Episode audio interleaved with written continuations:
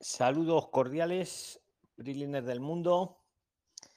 Eh, bienvenidos al conversatorio del canal de los 25.000 Prisliners en Telegram.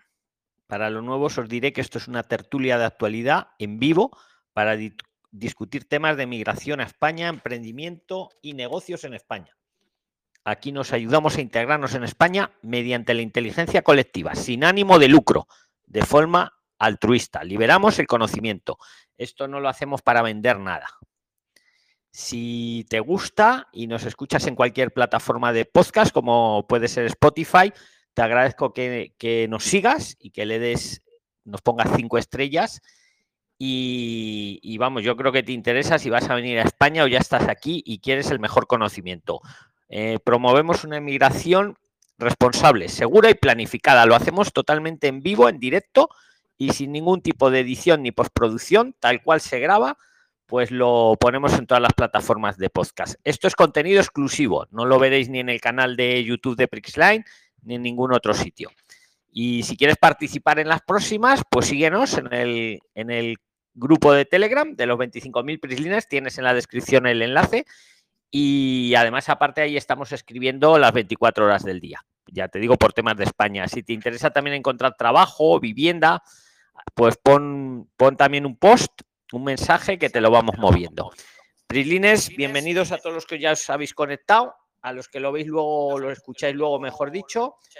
Yo soy Luis de Prisline, desde Madrid. El que quiera tomar la palabra, que tenga algo urgente, pues vamos a darle prioridad, ¿no? Y luego ya, pues con consultas menos urgentes. Venga, el primero que se presente Hola, tiene la palabra. Hola, Hola Luis. Hola, Yesma. A ver, Preséntate y los demás nos, nos silenciamos, yo incluido. Bienvenida. Sí, hola. Saludos cordiales. Sí, hola, mira. Eh, estoy en España actualmente y resulta que eh, mis hijos están en Colombia y hay una conocida que nos va a hacer el favor de traerlos con su respectivo permiso, todo, pero resulta que a ella le han llenado así como de miedo diciéndole que si ella se viene para acá con ellos, ella también viene aquí a quedarse, pero luego ella se piensa ir a Italia. Y le están diciendo de que si ella trae los niños y me los trae acá, a ellas pues le van a colocar problema al salir de España para ir a Italia. Y entonces ya me llamó a decirme que, que, que le daba miedo y que, que porque a ella le iban a colocar problema por eso. Yo quería saber qué tan cierto era eso, Luis. Pero ¿quién le ha dicho que le van a colocar problema? Una, una conocida de ella le, la tiene así como con miedo, que cómo se le ocurre que se va a llevar esos niños, que no son familiares suyos, que lo, llevan, lo van a llevar a España. Ella piensa dejarlos acá en Madrid y de ahí ella se va a ir para Italia y yo lo recogería acá. Y le han dicho bueno, que pues en. Italia de pronto no la dejen. Sí, no, te iba que a decir porque le van a preguntar por los niños. Yerma, a ver, mira, te voy a dar yo mi opinión y luego cualquiera de los que estáis aquí en vivo, pues se la podéis dar también. Vamos a ver. Para, para que los niños puedan viajar, pues necesitan la autorización de los padres o tutores. Hasta ahí de acuerdo, ¿no? Hasta ahí de acuerdo. Oye, sí, nos silenciamos todos, Priline, porque si no se acopla la, la, voz. ¿Vale? Tú también, Yesma. A ver, luego yo cuando tú hablas, yo también me silencio. Y, y Andrés le. Andrés, silénciate, amigo, porque es que si no, ahí. Entonces, Yesma, a ver, ¿tiene la autorización de los papás para viajar o de los padres o tutores? Pueden viajar los niños. Aparte, necesitan pues un acompañante. Que te voy a poner un ejemplo. Hay líneas aéreas que te ponen una zafata de acompañante van con el permiso de los papás para viajar y la zafata o tu amiga o quien sea de acompañante.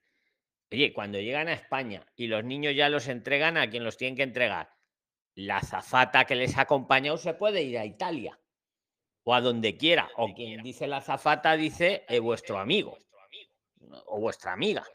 No sé si, si me explico. Yesma, a ver si quieres Repregunta, me silencio y cualquiera que quiera hablar de este tema, pues también puede tomar la palabra para aportarla. Sí, sí, yo entiendo esa parte, sino que yo quería exponerla, digámoslo aquí en el chat para luego explicarle a ella o hacerle escuchar el audio de que escuche de otra persona, de que sí sepa el tema, para que no crea que solo es para yo salir beneficiada, ¿sí me hago entender? Sí, sí, a ver, ella lo único que va a hacer es acompañarles en el vuelo, ¿no?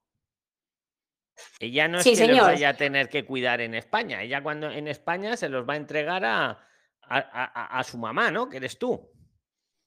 Sí, sí, sí, correcto. Luego lo que ella haga con su vida, como si vuelve a Colombia, como si se va a Italia, como si se queda aquí regular. ¿Qué, qué tiene que ver eso? Que haya acompañado a los niños con la debida autorización, ¿no? De los papás, estamos hablando, ¿no, Yesma? ver.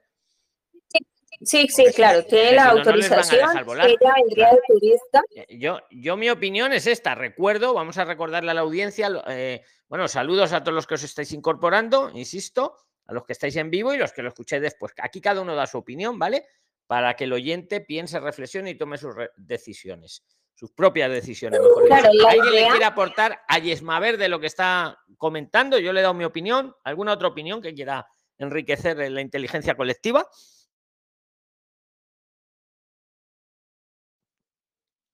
¿Qué silencio? ¿Estáis todos de acuerdo entonces? silencio total. O sea, ya todos. Ah, mira, voy a hacer una cosa. que le aporte es el siguiente que tiene la palabra. Podemos irlo haciendo así. Alguien que tenga algo que aportar, ¿habéis escuchado? Repíteles, pero Yesma, a ver, en un minuto, tu problemática, porque muchos se están incorporando ahora y no saben cuál es el tema tuyo. Repítelo, pero muy rápido, por fin, para que dé tiempo a muchas intervenciones.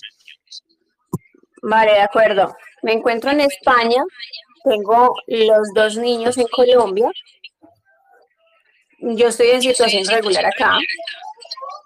Y la idea es que una amiga va a viajar para acá, para España. Ella también vendría como turista. Ella tiene la idea de quedarse. ¿sí? La idea es recibírselos en Madrid. Ella piensa quedarse acá unos días y luego quiere irse para Italia. Y le han dicho de que si ella me trae los niños de Colombia, a ella cuando vaya a pasar Italia le van a colocar inconveniente, que le van a preguntar qué pasó con esos niños, que ella trajo a España y que por qué no van a pasar con ella a Italia. Y entonces ella ya le da como miedo, mejor dicho, y me ha dicho de que ya no quiere traer los niños y pues la verdad pues eso es lo que me preocupa. Aparte que para Italia no hay ningún control, o sea, dentro de Europa no hay controles fronterizos. ¿eh? O sea, quien la ha informado, la ha informado debía ser una persona tóxica o alguien que no sabe, porque es que lo peor es cuando uno no sabe y, parece que es que sabe. O sea, primero que si ella le ha traído, le trae como acompañante, ya no se está comprometiendo a una vez aquí ya en España cuidar a los niños. Ella se compromete a acompañarlos durante el viaje hasta que tu mamá, su mamá, que eres tú, los, los recibe. Insisto, lo que haga ella luego con su vida es que no tiene nada que ver. O sea, para nada. Y aparte que para irte luego, para irse luego a Italia no va a tener que pasar ningún control fronterizo. Tal cual. O sea, para, perdón, para pasar a Italia, si ella se va por avión, no, ya no hay migración que le esté preguntando, simplemente si un vuelo normal o simplemente un vuelo normal, su billete y su documento de identificación que puede ser el pasaporte, pero no pasa ninguna frontera dentro del espacio Schengen de Europa no hay fronteras. Por eso muchas veces vosotros decís, ah, yo voy a entrar por París, yo voy a entrar por Roma, yo voy a entrar por Madrid. Es como si me dice se va luego a coger un vuelo aquí a Barcelona es lo mismo. O sea, fíjate lo mal que le he informado, que no ha tenido ese detalle. Pero es que aunque se fuera a Marruecos, que mm. sí que hay frontera, es que no tiene nada que ver que haya acompañado a unos niños. Nada que ver. Vamos, mi opinión. ¿Alguien, que, ¿Alguien quiere aportarle más? Y si no, pues pasamos a otro tema. si alguien le aporta, es el siguiente que tiene la palabra. Mm, buenas noches. Este, mire, es sobre el caso de lo que está hablando la señorita que, bueno, la señora que quiere hacer traer a sus niños. A ver, Maribel, este, acércate al micro, que te he conocido la voz, me alegro. Maribel tiene experiencia, porque Maribel vino por Fitur, se hizo una estancia por estudios eh, y luego fue a, sus, por sus hijos a Perú y se los trajo. Todo de forma regular. Adelante, Maribel, bienvenida. A ver, buenas noches, Lines. Miren, este, les digo, pues en migraciones en sí, no te, no te, no te preguntan por qué lo trajiste ni nada. Bueno, solamente te dicen, no, es turismo, sí, nada más. Pero ahora, ¿dónde es el control en realidad? Es en tu país de origen. Ahí es el control.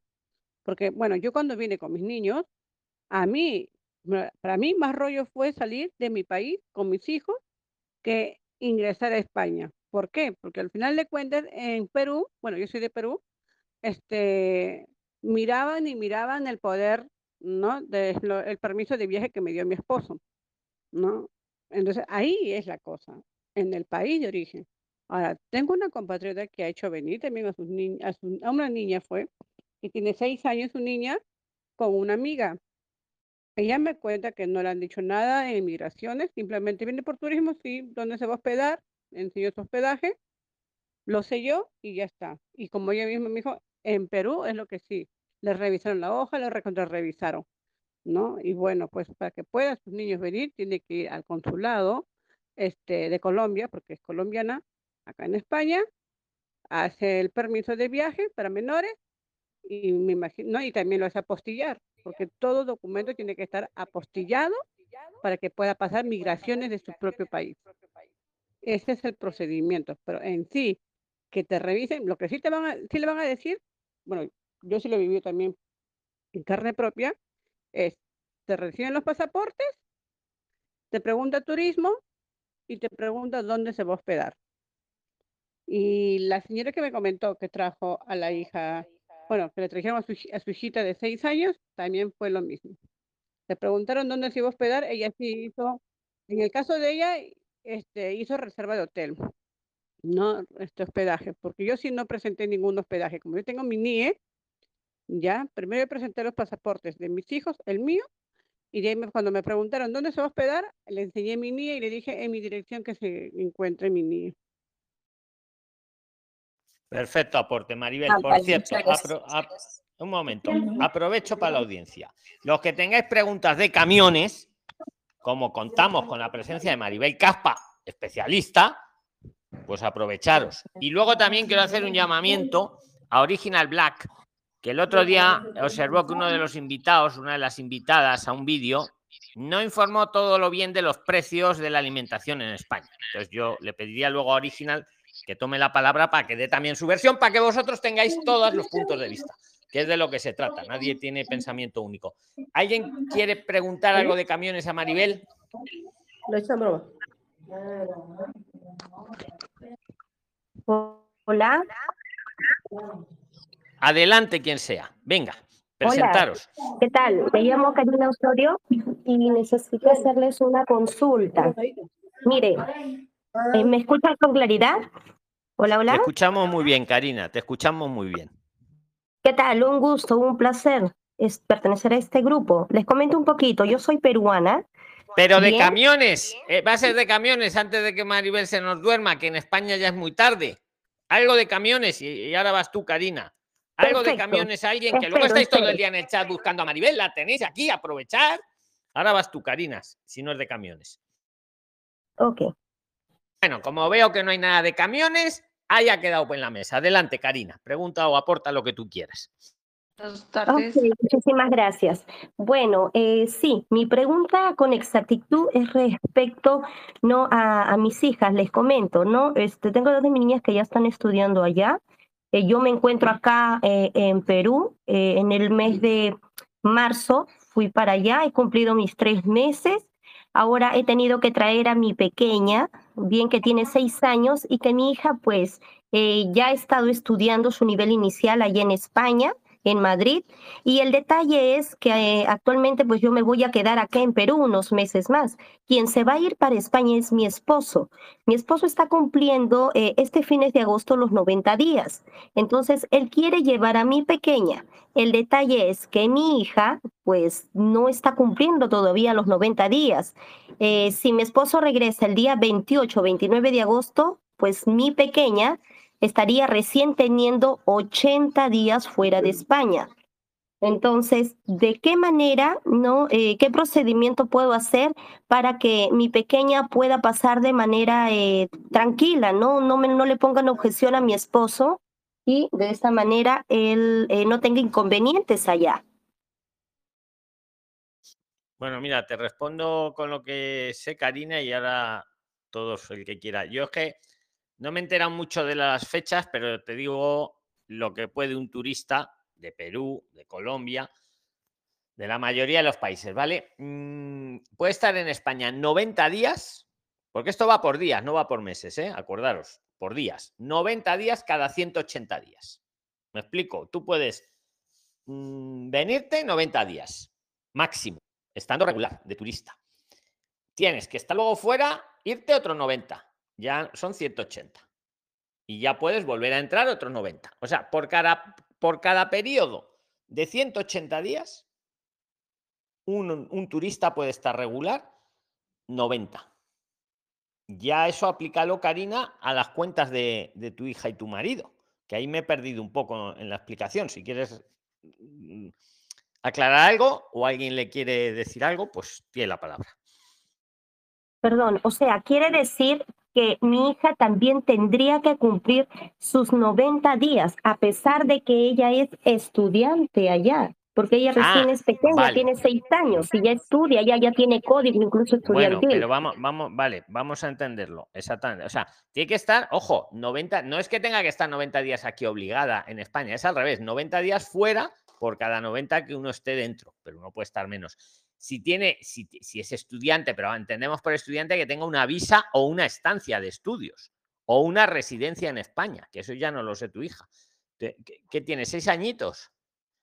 Sí, seis años, ¿no? En marzo llegué, le inscribí, ya, estamos empadronados incluso, ¿no? Y bueno, como nosotros pues acá en Perú tenemos, em, tenemos negocio, entonces hemos venido, ¿no? Y, y bueno, no, pues quien se va a adelantar ahora es mi esposo, él ha cumplido con los tres meses. Como te menciono, ¿no? El día 28 29 él estaría partiendo, pero como las clases empiezan en septiembre allá, entonces él quiere aprovechar en llevarla a la pequeña. El detalle es que nosotros pues no tenemos ninguna eh, documentación ahora que nos avale, más las notas ¿no? que nos han dado el colegio, eso es lo único que tenemos.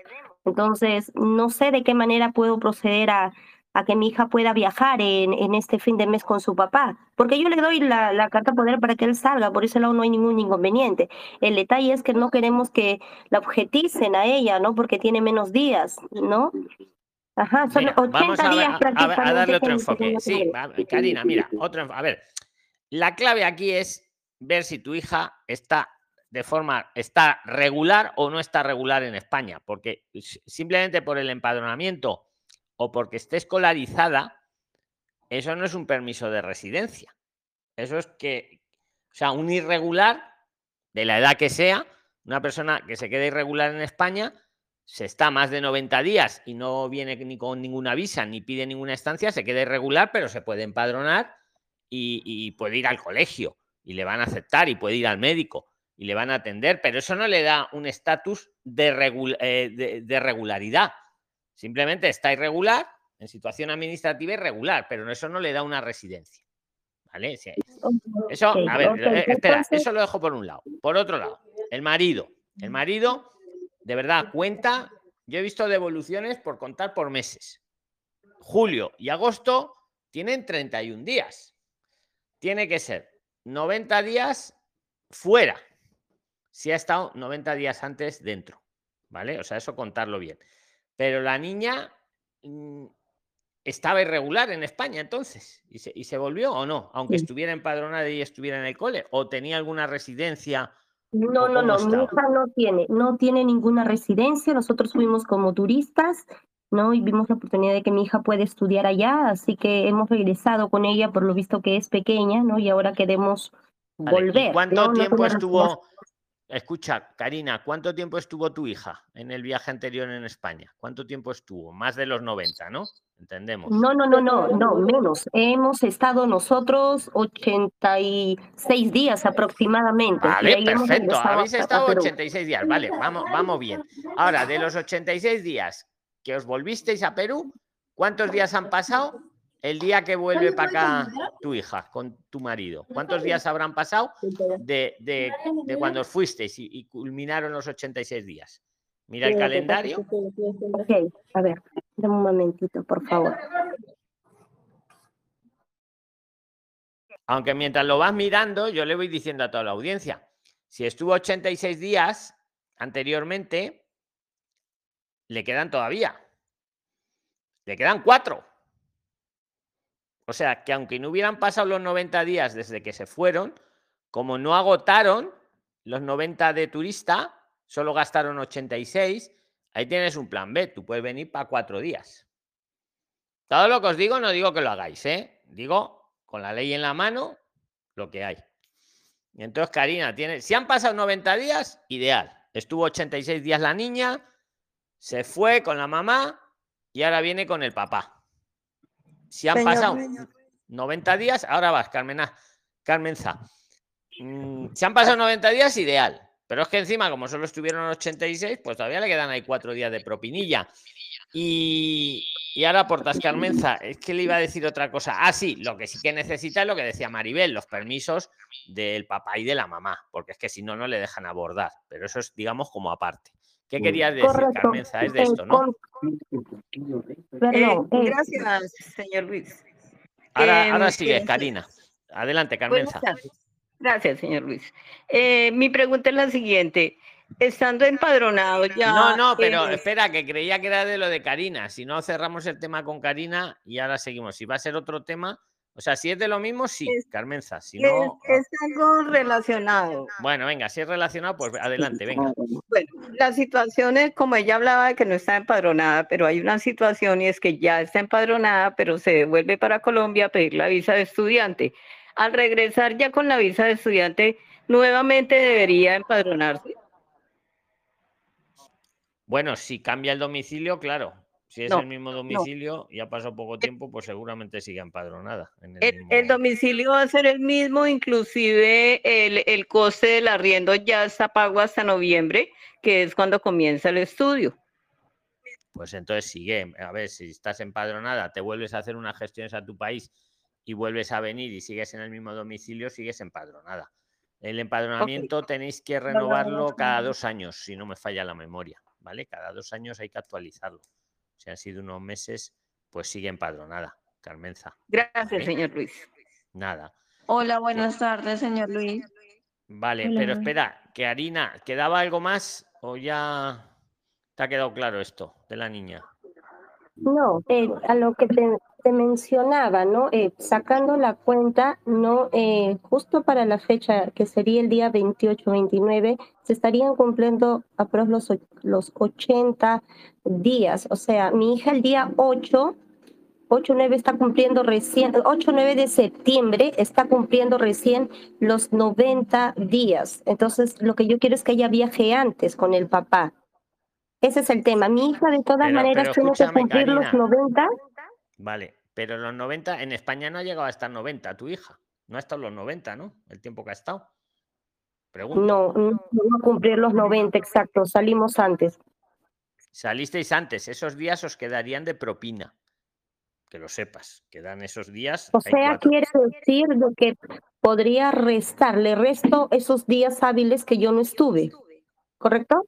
Podrías, aunque también hay una cosa, un detalle, por claro, si le quedaban, si estuvo 86 días, le quedan cuatro días. Claro, si viene para cuatro días de turista, pues sí va a poder pasar, pero si viene para 10, le van a decir, no, que no han pasado los 90.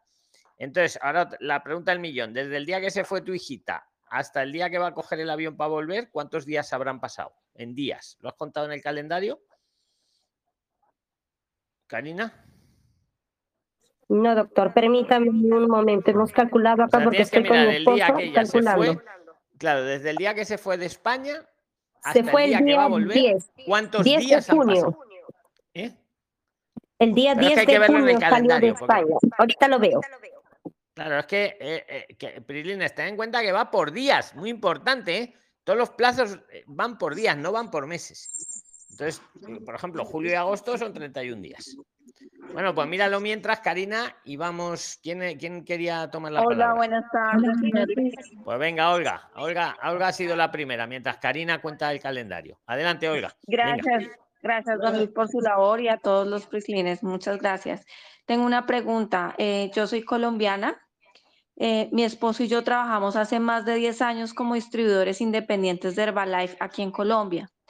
Nuestro ingreso mensual aquí aproximadamente es de 6 millones de pesos.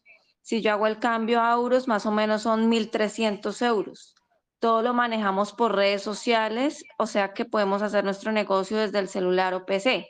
Si quisiéramos migrar a España, teniendo en cuenta lo que acabo de decir, ¿cuál sería la mejor forma de migrar a España, mi esposo, yo y mi hijo de tres años, para buscar esta regular? Gracias. A ver, ¿quién le quiere responder a Olga? Y luego tiene la palabra a la pregunta que ha hecho, que es muy interesante la pregunta. La habéis entendido todos, ¿no? Prilines. Hola, hola, Luis, ¿cómo estás? Soy Andrés Peralta. Hombre, Andrés, bienvenido, amigo. Adelante. Muchas Tienes la gracias. palabra. Este, se, me, se me hizo una, una buena pregunta, pero se me hace que, bueno, esta es mi opinión, este, no, no sé, pero se me hace que, que para tener una residencia o un permiso de trabajo tendría que, ejercer su trabajo, eh, eh, pero eh, teniendo una relación con España, o sea, no con, no con, no con Colombia. Este, si vas así a, a España, eh, o sea, de que puedes trabajar desde tu laptop, puedes trabajar, pero yo pienso que estarías de turista porque pues no estarías legalmente trabajando para España, digamos. Eso es lo que yo pensaría. Muy buen No. aporte, Andrés. ¿Alguien, ¿Alguien quiere aportar más? Porque sería seguir teletrabajando. Yo le puedo decir. Adelante. Sí, Sí, adelante, adelante. este, Preséntate, por fin. Bueno, mi nombre es Héctor, soy de Perú. Eh, la, yo, yo pienso que sí, si tiene algunos ahorros y considerando que ella tiene un ingreso con el que se puede sostener eh, de manera este, virtual, ¿no? O sea, si tendría quien, quien, quien le envíe la plata luego allá, lo que puedes pedir es una visa no lucrativa. Obviamente, entre el primer año no, no va a trabajar en España, pero igual va a tener los ingresos como para mantenerse y quizás pueda ir viendo en el camino otra cosa, ¿no? Porque recordemos que una visa no lucrativa eh, te cuenta para la nacionalidad y ya casi a los 10 meses ella puede eh, ver qué emprender y cambiar este por cuenta, por cuenta propia. O en todo caso, buscar a alguien que, que los contrate para que pueda hacerlo por cuenta ajena, ¿no? Otra de las cosas que podría hacer es una visa de estudio, una estancia por estudio. Igual siempre va a tener el ingreso de, Colombia, ¿no? Teniendo a alguien que obviamente le mande el dinero para allá, para que se puedan sostener. Me parece que sería la mejor opción, ¿no? Si es que obviamente tiene cómo hacerlo, si tiene ahorros y puede demostrar que, que puede postular una visa no lucrativa, ¿no? Considerando que ellos ya tienen un ingreso allá y afectarían tener que comprar su seguro y todo lo que conlleva a la, la visa no lucrativa, ¿no? Me parece que por ahí va la cosa. Excelente. Yo estoy de acuerdo con Héctor. Si, mm, si tiene el ahorro, el dinero para mostrar, que siempre decimos que es enseñar, mostrar, no hay que dársela a nadie. Si tiene el dinero para una visa no lucrativa, yo estoy de acuerdo con Héctor. Sería, digamos, la mejor manera, la más sencilla, que se la van a probar muy fácil, solo es mostrar el dinero, te la aprueban. Y como va a teletrabajar, que es lo que, mm, lo que me parece que es, ahora ya que nos lo aclare, Olga, mm, porque tú vas a seguir tra- teletrabajando, digamos, con los clientes que en la actualidad tienes en Colombia, ¿no?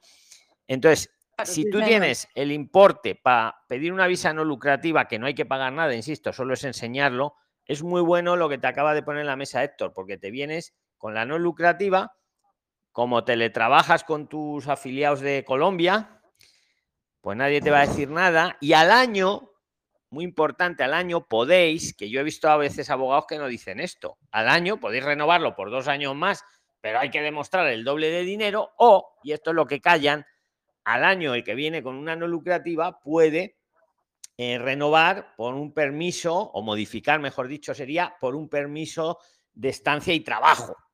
Y ahí ya podrías dedicarte a ampliar el negocio aquí en España. Y, y totalmente de acuerdo también. mm, Si no reúnes el monto para una no lucrativa para enseñarlo, pues tiene las otras opciones que te ha dicho, sobre todo la de estudios, que es una manera. ¿Qué opinas, Olga? ¿Algo que quieras que. Esa no lucrativa de esa visa no lucrativa, eh, ¿de cuánto estamos hablando? Porque pues soy yo, mi esposo y mi hijo. Estamos dinero. hablando para el prim- es que pues los otros pueden venir como acompañantes. Entonces el principal, eh, si no me falla la memoria, pues creo que son si no- 20 no sé si son 24.000 euros para mostrar. Es, es cuatro veces el Por, lo- IPREM. por los tres son 41 mil euros más o menos aproximadamente. lo has porque es calculado, cuatro- pues. 400 del IPREN y 100 por cada uno, por cada acompañante. Mm. Es un dineral, y ¿no? Pero ahí- es enseñar, ¿eh? no es pagarlo, es enseñarlo solo. Sí, sí, Ahí claro. podría entrar un- crédito, no digo que lo hagáis, etcétera, disclaimer legal, pero lo que veo que hacen las personas, ¿vale? Y la otra Es opción, pues con est- como en Si yo estudio, fuera- ¿no? si yo fuera una tú, estancia de una visa, una estancia de estudios que te permita compaginar y, y, eh, y yo lo lo más práctico, porque una visa de trabajo iba a ser más complicado, yo creo. Pero también la tienes ahí en la mesa, que también te lo ha dicho Héctor. ¿Alguien más le quiere Luis. aportar algo así? Oye, y, sí.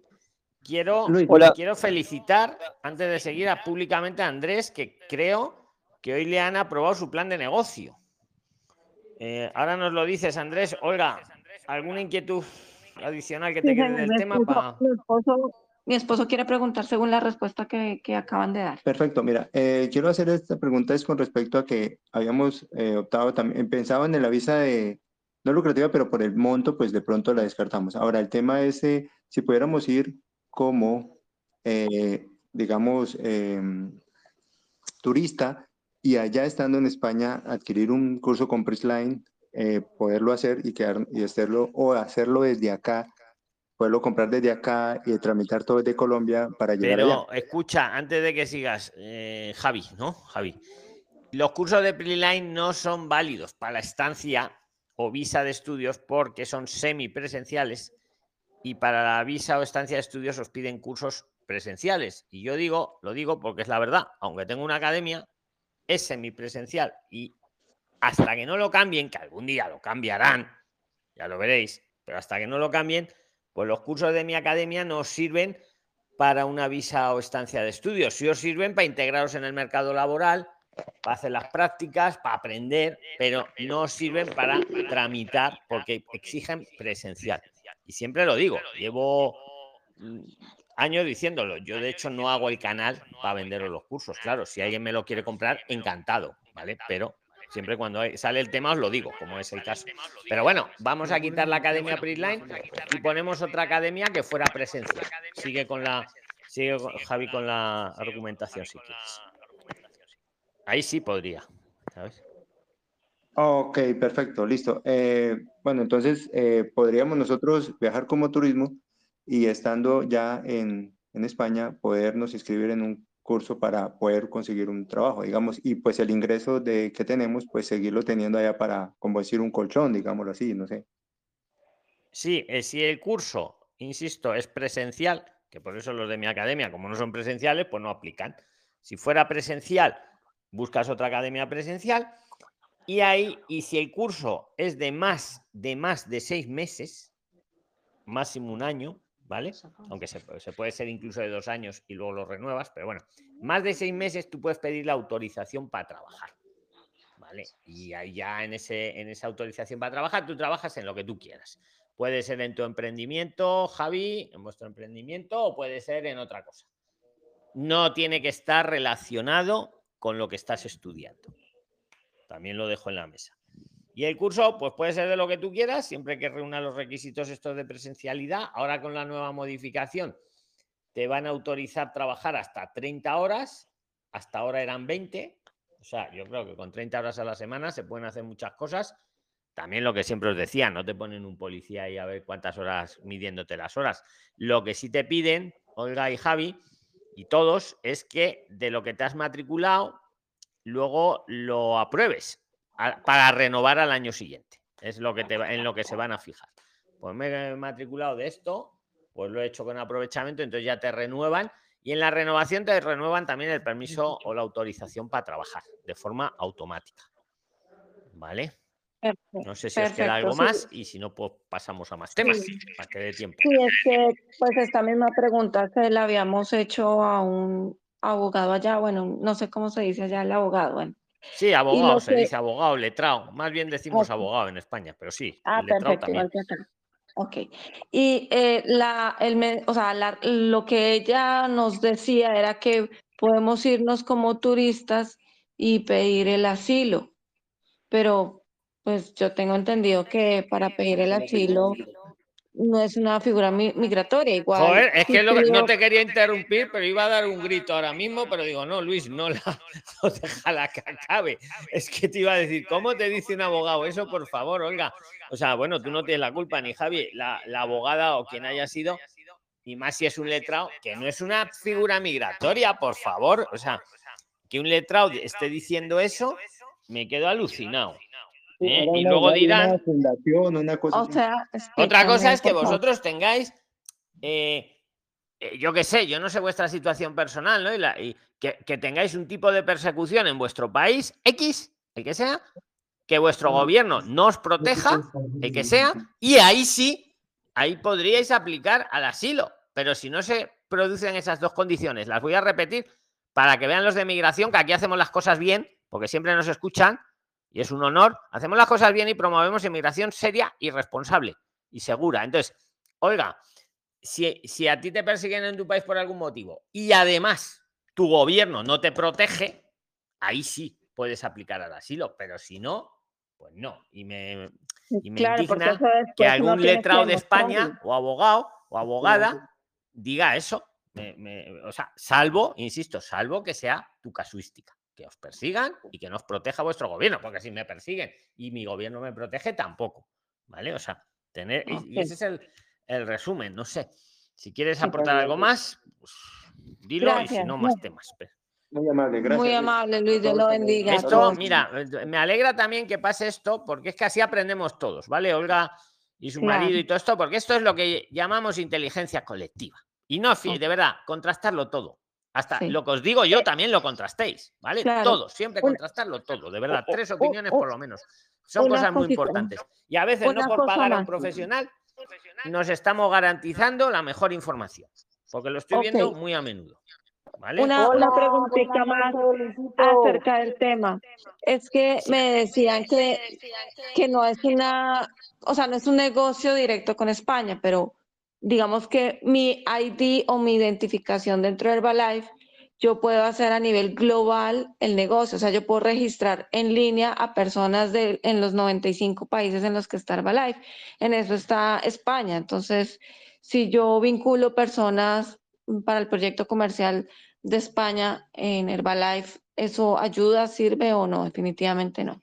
Yo es que no sé, a ver, yo de Herbalife no sé cómo funcionará, pero hombre, eh, si bien, a ver, si vienes con No, la sí. estancia o visa de estudios, sí, puedes trabajar en tus 30 horas y puedes afiliar a quien quieras, Ah, españoles o no. Si vienes con una no lucrativa, a ver, no lo sé cómo funciona Herbalife, pero mm, te afilias a un cliente español y Herbalife se lo va a decir a la administración, no creo. Pero vamos, no lo sé, te estoy dando mi Ah. opinión, Olga. Sí, sí, señor. Entiéndeme, Bueno, muchas ¿sabes? gracias, Lógica difusa ya, pero no creo que el Herbalife o la compañía que sea esté diciendo, oye, que ha afiliado a un español estando en España con una no lucrativa. ¡Ha trabajado! Ah, ok. ¿Eh? ¿Me entendéis? ¿No? Pero vamos, yo no digo que hagáis ni que no hagáis. Bueno, a ver, Norita. Linda, la vida es bella. Norita Linda está. te- Tengo una guerra con Norita. Linda porque la, si- abre el micrófono y se lo cierro. Luego, claro, lo vuelvo a abrir y, es- llevamos así todo el conversatorio. A ver, ¿qué quiere decir Norita Linda? Pero tenemos que ir por un orden, pues si no, no. Venga, Hola, adelante, noches. Norita. Bienvenida. Quería saludar, quería saludar a todo el mundo, Luisito, especialmente a ti. Bueno, pues muchas gracias por el saludo. Aquí estamos en un conversatorio que ya ves que es serio. Aquí aprendemos cosas muy importantes. Norita, ¿y qué tal las cosas en España? Diles algo. Diles algo porque dicen que solo traemos positividad en Prisline, que todo muy bonito. Cuenta lo que tú quieras. todo. Mira, Adelante. Luisito, la verdad es que eh, pues me ha ido muy bien, gracias a Dios, en la lucha, pero bien. Pero diles que te ha ido muy mal. Diles lo malo para que vean que hay toda opinión. Bueno, di lo que No, tú quieras. Norita. No, no, no, Luisito, eh, ahí voy, eh, estoy pues trabajando, eh, cuidando una señora grande y pues ahí voy, tengo salud, que es lo más importante, Luisito, y gracias a ti por haberme, o sea, Gracias a todos. a Inteligencia colectiva. canal, sí, a tu canal, estoy aquí y pues ahí voy. Ahí voy. Yo me acuerdo cuando te hice la entrevista, ¿ya cuánto habrá pasado? ¿Un año Eh, habrá ya llegado? pasó un año, Luisito, ya, ya, ya camino, ya camino. Ya camino. Pues ahí la tenéis, Prilines. Si, que- si alguien la quiere preguntar algo, ahí está Norita Linda. Y el que no la conozca, que vea el vídeo. Más cosas. Venga, ¿quién quiere tomar la palabra? El primero que se presente. Doctor, yo no se olvide de mí, por favor. Buenas noches. Espera, que estoy viendo a Pau que tenía algo urgente. Pau tenía algo urgente. Adelante, Pau. Que me acuerdo que esta mañana tenías algo urgente y te he dicho que venías para el conversatorio. Adelante, sí. preséntate, porfa. Eh, buenas noches. La verdad que yo no quería preguntar porque soy un poco incómoda en hablar, así que anoté las cosas que te iba a preguntar. Buenas noches a todos. Eh, mira, soy chilena. El año pasado vine para acá a España a, a tasar este, este hermoso país. Recorrí Malta, Italia, eh, Portugal y España. Y me quedé con España.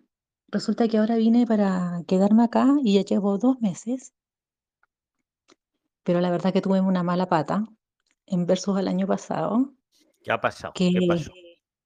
me rompí la pata. Eh, Al tercer día, al tercer día me caí y me rompí el pie. Versus al año pasado que estuve los 90 días recorriendo varios países, en esta versión fue distinta, así que me trunqué todo todos los planes. Entonces, apenas he sacado el NIE, he sacado el empadronamiento del año pasado, sa- estoy sacando el certificado digital, pero con incomodidad porque yo no tengo ningún familiar acá y solamente tengo unos amigos que se han portado un 7 y que dentro de su tiempo me han llevado a hacer mis trámites. Entonces, mi urgencia ahora es que me quedan como 30 días y todavía sigo enyesada y tengo que sacar, quiero sacar em, alguna posibilidad de hacer un emprendimiento. De, de hecho, había visto que se podía lograr con 3.000 euros, pero no sé cómo hacerlo. La verdad que ya, ya me tupo porque escucho, escucho tanta información a- y tomé una ase- asesoría a, a algunos chicos, pero me, me orientan para estudiar y yo no quiero estudiar. Lo que yo no quiero es estudiar, porque tengo, yo tengo trabajos en Chile, en forma online. Entonces, mi, mi consulta es eso, ¿cómo puedo hacer para no quedar en arraigo? No quedar, perdón, eh, no quedar en forma irregular, es el término. Vale, y llevas 60 días más o menos, ¿no? Ahora. Más Sí, o menos. 60 días. Y estás 60 con lo días. de la patita un poco así, ¿no? Con la pierna. Estoy, estoy con yeso, estoy con yeso, me caí y ya llevo Vale. varios meses. Prilines, vamos a poner a prueba la inteligencia. A mí ya se me está ocurriendo una solución, papau. Sí, Luis. Pero alguien que la tiene. A ver quién la tiene. Está enfermita con la pata Yo. ¿Qué la proponéis? Sí, Así- Luis, yo hablo Gloria. Hola, Bueno, Adelante, yo Gloria. eh, le proponería que ella haga, haga una prórroga porque cuando es salud, así de emergencia, Exactamente, un 10, eso le Gloria. vendría muy Esto- bien, sí. Claro. Eh, Pau, Tiene ahí para pedir. eh, eso, es lo que yo no quería decir, pero era eso. Por tema de salud, las prórrogas de turista, vamos, muy difícil que te la nieguen. La tienes que pedir 15 días antes, mínimo, de, tus 90. Entonces, yo ese sería paso uno. Pedir la prórroga, como bien ha, ha observado Gloria, ¿vale? Te van a, te pueden dar hasta otros 90 días, Pau, para que ya ahí tú puedas seguir regular y, y- y planificar bien tu siguiente paso. No sé, el que quiera aportar o Pau, tú seguir preguntando, venga, Sí, consulta. ¿Cómo obtengo la prórroga? ¿Dando un certificado médico? Tienes que ir a la comisaría de policía que te corresponda, según donde estés geográficamente. ¿Dónde te encuentras estoy, geográficamente? estoy, so- estoy sobrada de cariño porque yo me caí en, en una vía pública y di, un, un- di en la, en la policía, di la, me recogieron la policía en la calle fíjate. y me llevaron al hospital. Pues, Entonces, pues es, es, es precisamente en la policía donde tienes que ir, llevar Ah, el certificado. Claro. ya voy a llevar Y certificado médico, te piden certificado médico y te piden también en- el billete de vuelta para cuando solicitas la prórroga, que eso muchas veces se soluciona con un billete flexible. Sí, Si lo tenéis. Sí lo tengo, lo tengo, pero no es flexible. Pues genial. No es flexible, pero mm, ahí tendría No que es ver. flexible. No, Bueno, ahí veré cómo pero bueno, igual te toca cambiarlo, inténtalo a lo mejor. O Ah. sea, eh, pero vamos, yo ganaría por ahí tiempo. Y luego, para el emprendimiento, si le das el toque innovador, eh, ahí puedes pedir una visa. O sea, ¿Y un, con qué persona idónea? Porque he tomado dos personas, eh, pues, eh, tomé dos, al final solamente me quedé con una y esa es- una solamente me orientó por estudiar y no es lo que yo quiero. Claro, no, a ver, es que si pides información de los cursos te van a informar, o sea, nosotros lo que, la- una cosa es Prisline Academia esas personas mm, son asesores de cursos, de No, no, formación. no, no, no, pero no fue Prixline, fue otra empresa, otra chica. Pues Eh, el pero tema, hombre, es que con estudios hay una manera, lo que acabamos de hablar hace un rato, que tú puedes, eh, si te matriculas de un curso presencial de más de seis meses, puedes pedir autorización para trabajar por cuenta propia, que sería el caso, o por cuenta ya, ajena, ¿no? ya, Eso es, eso es una manera sencilla de hacerlo. perfecto. Eso hay que hacerlo en los primeros 60 días, o bueno, si pides la prórroga, pues fíjate, mientras te quede un mes, lo puedes presentar. Y es lo que se llama la estancia de estudios. Un emprendimiento, un emprendimiento desde España lo podrías pedir si te quedan, creo recordar que eran 20 días, ahora me corregís, la inteligencia colectiva, y tiene un toque innovador. Y tiene un toque innovador, que sea interesante, que sea innovador. Ahí lo dejo, que, le, que te aporten entre todos ellos. Ahí, te lo dejo, pero es más difícil que te lo aprueben. A día de hoy te piden el plan de negocio, te piden el, el, el- el- el plan de negocio, te incluiría, entre comillas, el capital para llevarlo a cabo. Claro, no es lo mismo dar clases por Zoom, que poco capital se necesita, ¿no? Que yo qué sé, que montar un restaurante. Entonces, Soy eh, diseñadora gráfica, entonces puedo trabajar comprar, perdón, y online. comprar un emprendimiento, comprarlo, Silvana. sí, un emprendimiento, comprar un emprendimiento que ya esté andando. Pero es que eso no, eso sería, un- eso sería inver- una inversión. Eso no entraría en la figura. Un Adelante, emprendimiento unidad. se puede comprar. Adelante, al original. Eh, Ahora os va a aportar original que él, que él ha comprado algún emprendimiento. Pero escuchar una cosa, no confundamos comprar un emprendimiento, que cualquiera lo puede, lo puede comprar, ¿no? Si tiene el dinero, y otra cosa es que por eso te den eh, la visa o la residencia o el permiso para trabajar. Adelante, original, ¿qué querías decir? Que yo además quería preguntarte luego una cosa, pero adelante. Tiene que considerar que está como turista, ojo. Eso, eso, eso del emprendimiento, no creo que sea para nosotros el asunto ese de la residencia por el emprendimiento, porque eh, ya se ha dicho en varias ocasiones que hay que, que hacer inversiones por más de 500 mil euros.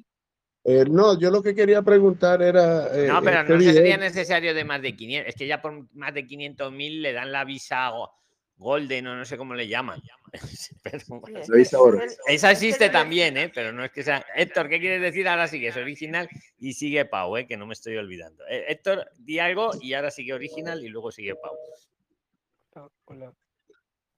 Héctor, querías meter cuchara, métela, por fin. Y ahora No, no, no, lo, lo que no sé si es que, si es que siendo turista tú puedes este, meter una, un emprendimiento. Como usted dice, bueno, podría ser por el tema innovador, pero normalmente cuando piden una, una visa por emprendimiento con tema innovador, no solamente hay que aportar este, el plan, sino hay que aportar en qué eh, se va a favorecer la comunidad eh, a la que a la que uno este a la que uno este cómo se llama este Sí, a uno que va a aportar, estoy de acuerdo, exacto. Hay que, por en- eso en digo qué va a el toque aportar y- innovador. y- exacto cuál es el cuál es el tema que no haya porque lo van a filtrar o sea van a filtrarlo entre entre varios emprendimientos y, y obviamente no es que me, me, me copié del otro igualito no tiene que ser algo diferente entonces este es que co- yo es sepa así las es, cosas Pau, efectivamente. ¿no? Ella es diseñadora gráfica. A ver, ¿cómo vas a hacer el emprendimiento que aporta a la economía? Como dice Héctor, algo, mm, pues eso, mm, innovador, atractivo. Ahí no sé si meten un poquito a las startups. A ver, la figura existe, Pau. La figura está ahí. Vemos luego el BOE si queréis. Pero que exista la figura, a que te lo den facilito, como sería con una estancia, ahí hay un camino que recorrer. Sí, que lo bueno que yo claros. en una ciudad que no está muy, sa- muy saturada y que es La Coruña. Yo creo que sí puede ser. ¿En dónde estás, perdón? En La Coruña. Bonita, bonita ciudad. Y no, yo Pues me doy cuenta que el no ya lo tienes. Paso uno, pedir la prórroga. Porque entonces te has, te has juntado, pues, pues ses- 90, hasta 90 días más puedes tener. Paso uno. Si te llevas bien con los policías, pues mejor. Una vez que tienes la prórroga, puedes intentar lo innovador, que la estancia siempre la vas a tener ahí. Luego, la, para la estancia tienen que quedar mínimo 30 días de estar regular. Como turista, que es como estás, con tu prórroga, 30 días mínimo. Y para el innovador, si no me fallaba la memoria, eran 20. Lo bueno del innovador, Héctor, que se lo mira la unidad de grandes empresas y si no la contestan es que sí. Lo malo es lo que ha dicho Héctor, que tienes el, necesitas el plan de negocio a día de hoy y necesitas demostrar ahí en La Coruña cómo les va a venir bien a ellos ahí. ¿Qué, qué vas a hacer ahí con el diseño o algo? Si va a ser una escuela, a lo mejor, una escuela rural, se me está ocurriendo sobre la marcha de diseño. No sé, no sé. Ahí, ahí Sí, está un poco. A ver sí, qué nos sí, dice original. A ver qué- y le quiero preguntar a original de precios, porque él, una invitada dijo mal los precios y yo no entiendo de los precios de los supermercados en España. Yo me quedé callado, pero original sí lo sabe. Adelante, original. No, pero yo, eso era lo que le iba a decir ahora, que, que yo quiero saber dónde está Sheila, para que yo tengo, por ejemplo, al frente el día. Tengo el Pues aclara a la audiencia para que veáis que aquí se dice todo. Todo. Adelante. Sí, no, no, claro, claro, Es que yo no entiendo de precios. Ella dijo unos precios, pues yo me quedé callado, porque yo de verdad no sé mucho de precios. Pero original, tomo nota. Yo Es que verdad, yo voy al supermercado y no, y ella decía unos precios, pues yo, bueno, pues será, ¿no? Si lo dice, pues será. Pues escucha. Pero el, el maestro, pero Sheila, Sheila, querida Sheila, yo sé que nosotros eh, eh, promovemos el positivismo, pero así no, Sheila, ¿cómo que con 30 euros a la semana va bien? Yo me quedaba, yo no dije nada, pero yo digo, joder, si yo me gasto más. Pero digo, no sé, no. Pero, ay, pe- espere, espere, espere, que tengo algo que mandé a comprar al día. Seguro ahorita, compré en casi. Mercamadrid, más Se lo baratito. voy a detallar. Es que Sheila compra en el día y original compra en el día. Entonces, original, ¿cuánto, cuánto se gasta? Yo que no- yo mejor me callo, Bueno. porque de verdad. Bueno, le voy, le voy a decir algo que compré ahorita. Acá justo ahora tengo la factura. Eh, acá tenemos una compra de 19,68. Acá tenemos un, 2 kilos de arroz, de arroz largo, 2 kilos. Eh, tres, unos jugos que vende de naranja, eh, son muy buenos, a 0,99 el día.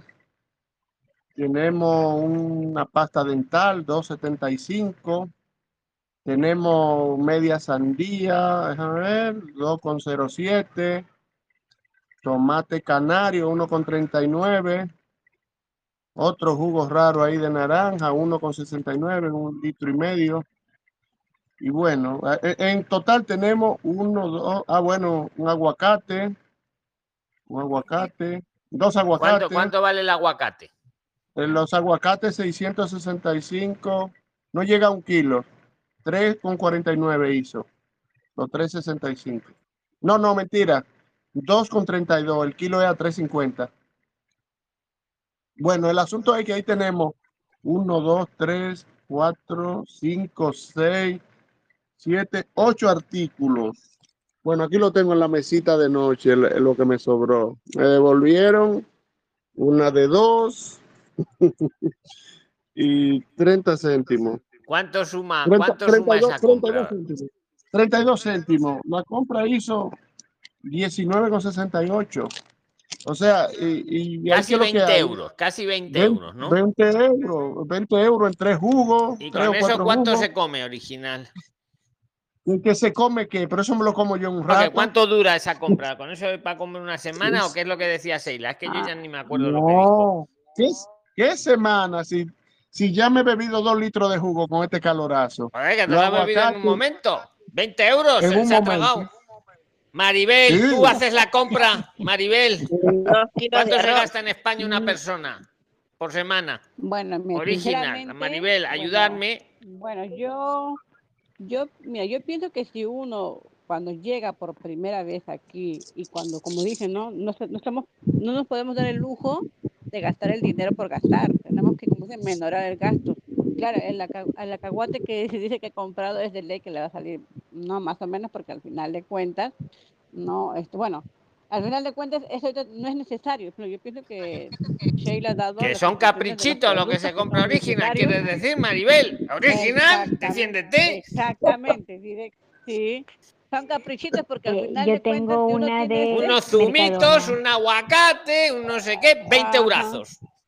Agua que te Una pasta 20 dental de centavos. 2.30, creo que dijo, 2.40. y Yo sí compro mi pasta dental de 1.30, creo, no, de uno, entonces, compro. Sheila, que dijo? ¿Que por que no- 30 Yo euros se come todo el mes una persona en España o qué es lo que dijo? Porque yo no me acuerdo, original. Una No, no, a semana. la semana, a la semana le semana.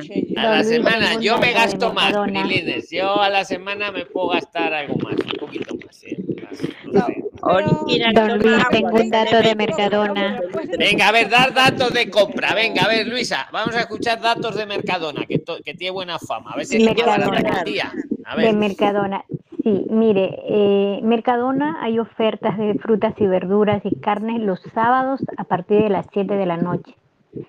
Ajá, Es sí, uno, sí. por ejemplo, yo tengo acá una, una compra con 9 euros, ciruela, arándanos, aguacate. El, aguacate me costó la bandeja 1,9, 1,09 eh, euros, eh, de lo que estaba 2,80. El melocotón, eh, 7, mm, 0,7, en total me gasté 9,66. Traje eh, algo de 10 mm, artículos, ¿no? En lo que es verduras y frutas. Yo pienso que a esa hora hay mucha oferta y nosotros las mujeres tenemos que de verdad eh, Repite, repite la hora, Luisa, para que los hombres nos enteremos que tanto original como yo, por lo que estoy viendo, compramos, no sabemos comprar también. Repítenos la hora del mercado. Mira, a partir tardes. de las, yo estoy acá en Sevilla, a partir de las 7 de la noche, porque cierran a las 10, a partir de las 7 de la noche empiezan a, a- a ver las ofertas. Cuanto más se acerca, 8, 9 de la noche, es, m- es mucho mejor porque ya, eh, por ejemplo, el arándano que está a 2.50, ¿no? Eh, y yo lo compré a 0.995, no menos de un euro. ¿Por qué? Porque el día domingo no abren y esas frutas se pierde para el lunes. Se llama bajada de precio, bajada de precio se llama eso. Eso es bajada de precio, a partir de las 7, a las 8, a las 9 ya es más barato todavía. O sea, yo con 9 euros me, me, traje un carrito lleno. No, Entonces, o sea, no, te juro, Luisa, que no tenía ni idea. O sea, voy a ir al Mercadona y, ah, y es el, el, el sábado, has dicho, ¿no? los sábados, para no echar a perder la mercancía. Los sábados, los sábados. La ah, sandía ah, me importó 0,50 58 céntimos la mitad de una jandía. La jandía pesaba 2 kilos 80. Eh, entonces me costó 0,55. Yo tengo la boleta acá, que con 10 euros me trae un carrito lleno de cosas. Ahora, yo, por ejemplo, ¿qué hago cuando yo compro más fruta porque está cómodo? Eh, los pico y los pongo en la congeladora. ¿No? Entonces, para el día siguiente, pues me puedo tomar como una, un- como una raspadilla o cremolada, como le llaman.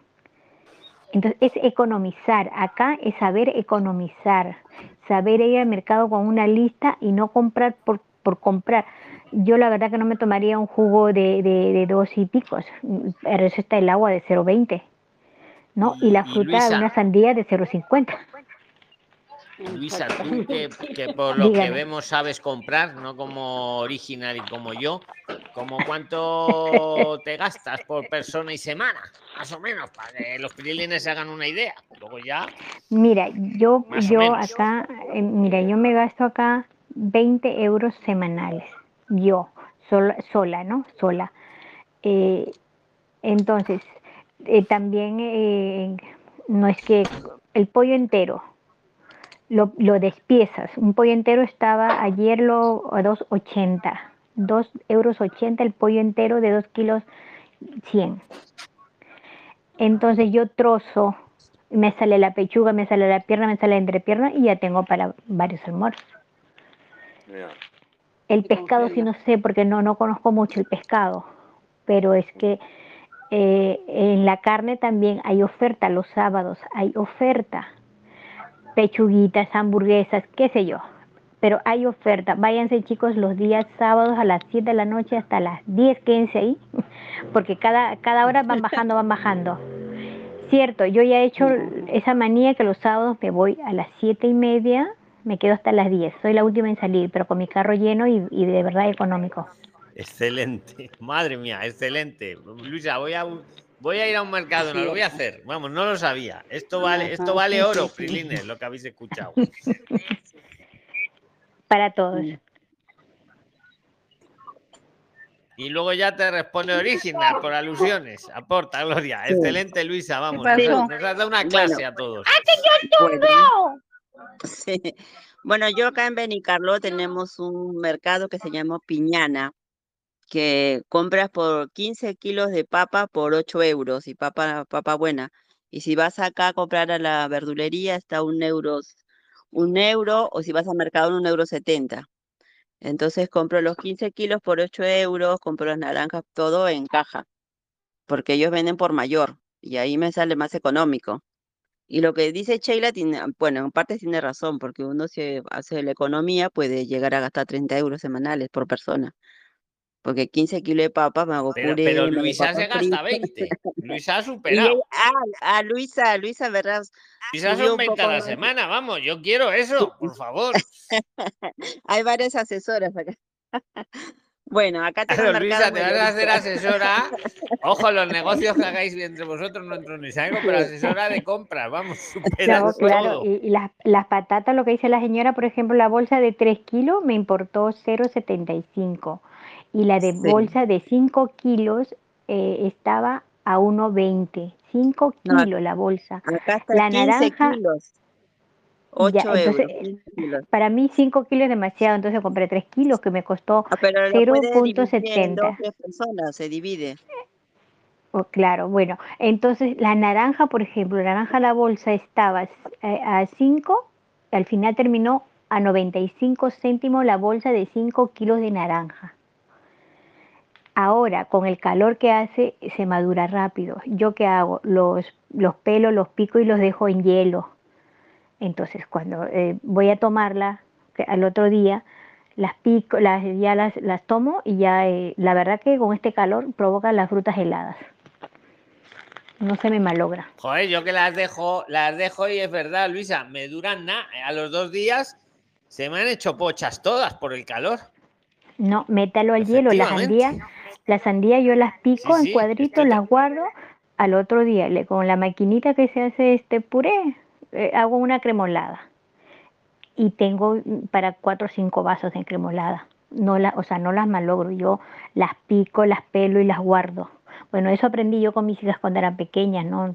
No tenía poco tiempo en cocinar, entonces lo aprendí y ahora acá en España me hacen bastante bien. ¿Alguna pregunta? Excelente. ¿Alguien más? Excelente, Luisa.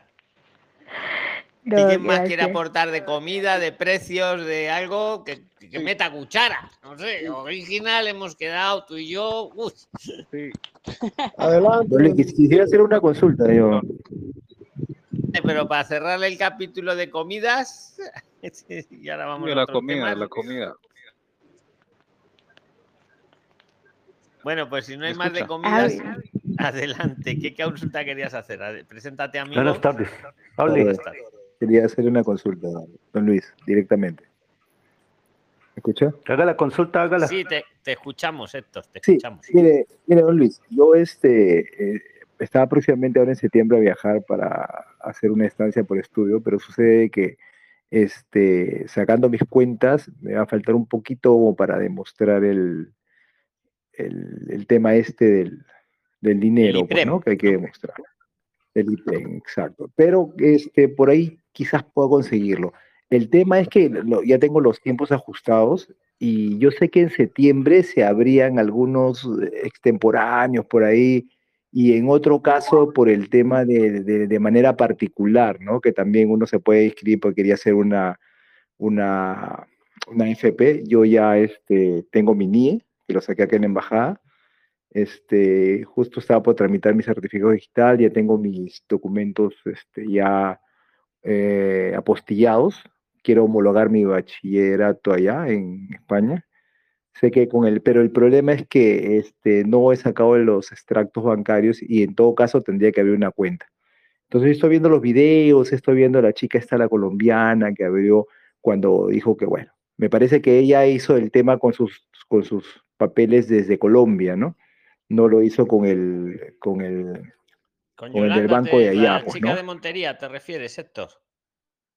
¿O con? Exacto, sí. Entonces yo le escuchaba todo, incluso le, le pregunté eh, cuando ella dijo, me pareció súper raro porque dijo que ella había, había presentado sus documentos sin apostillar y le habían aceptado.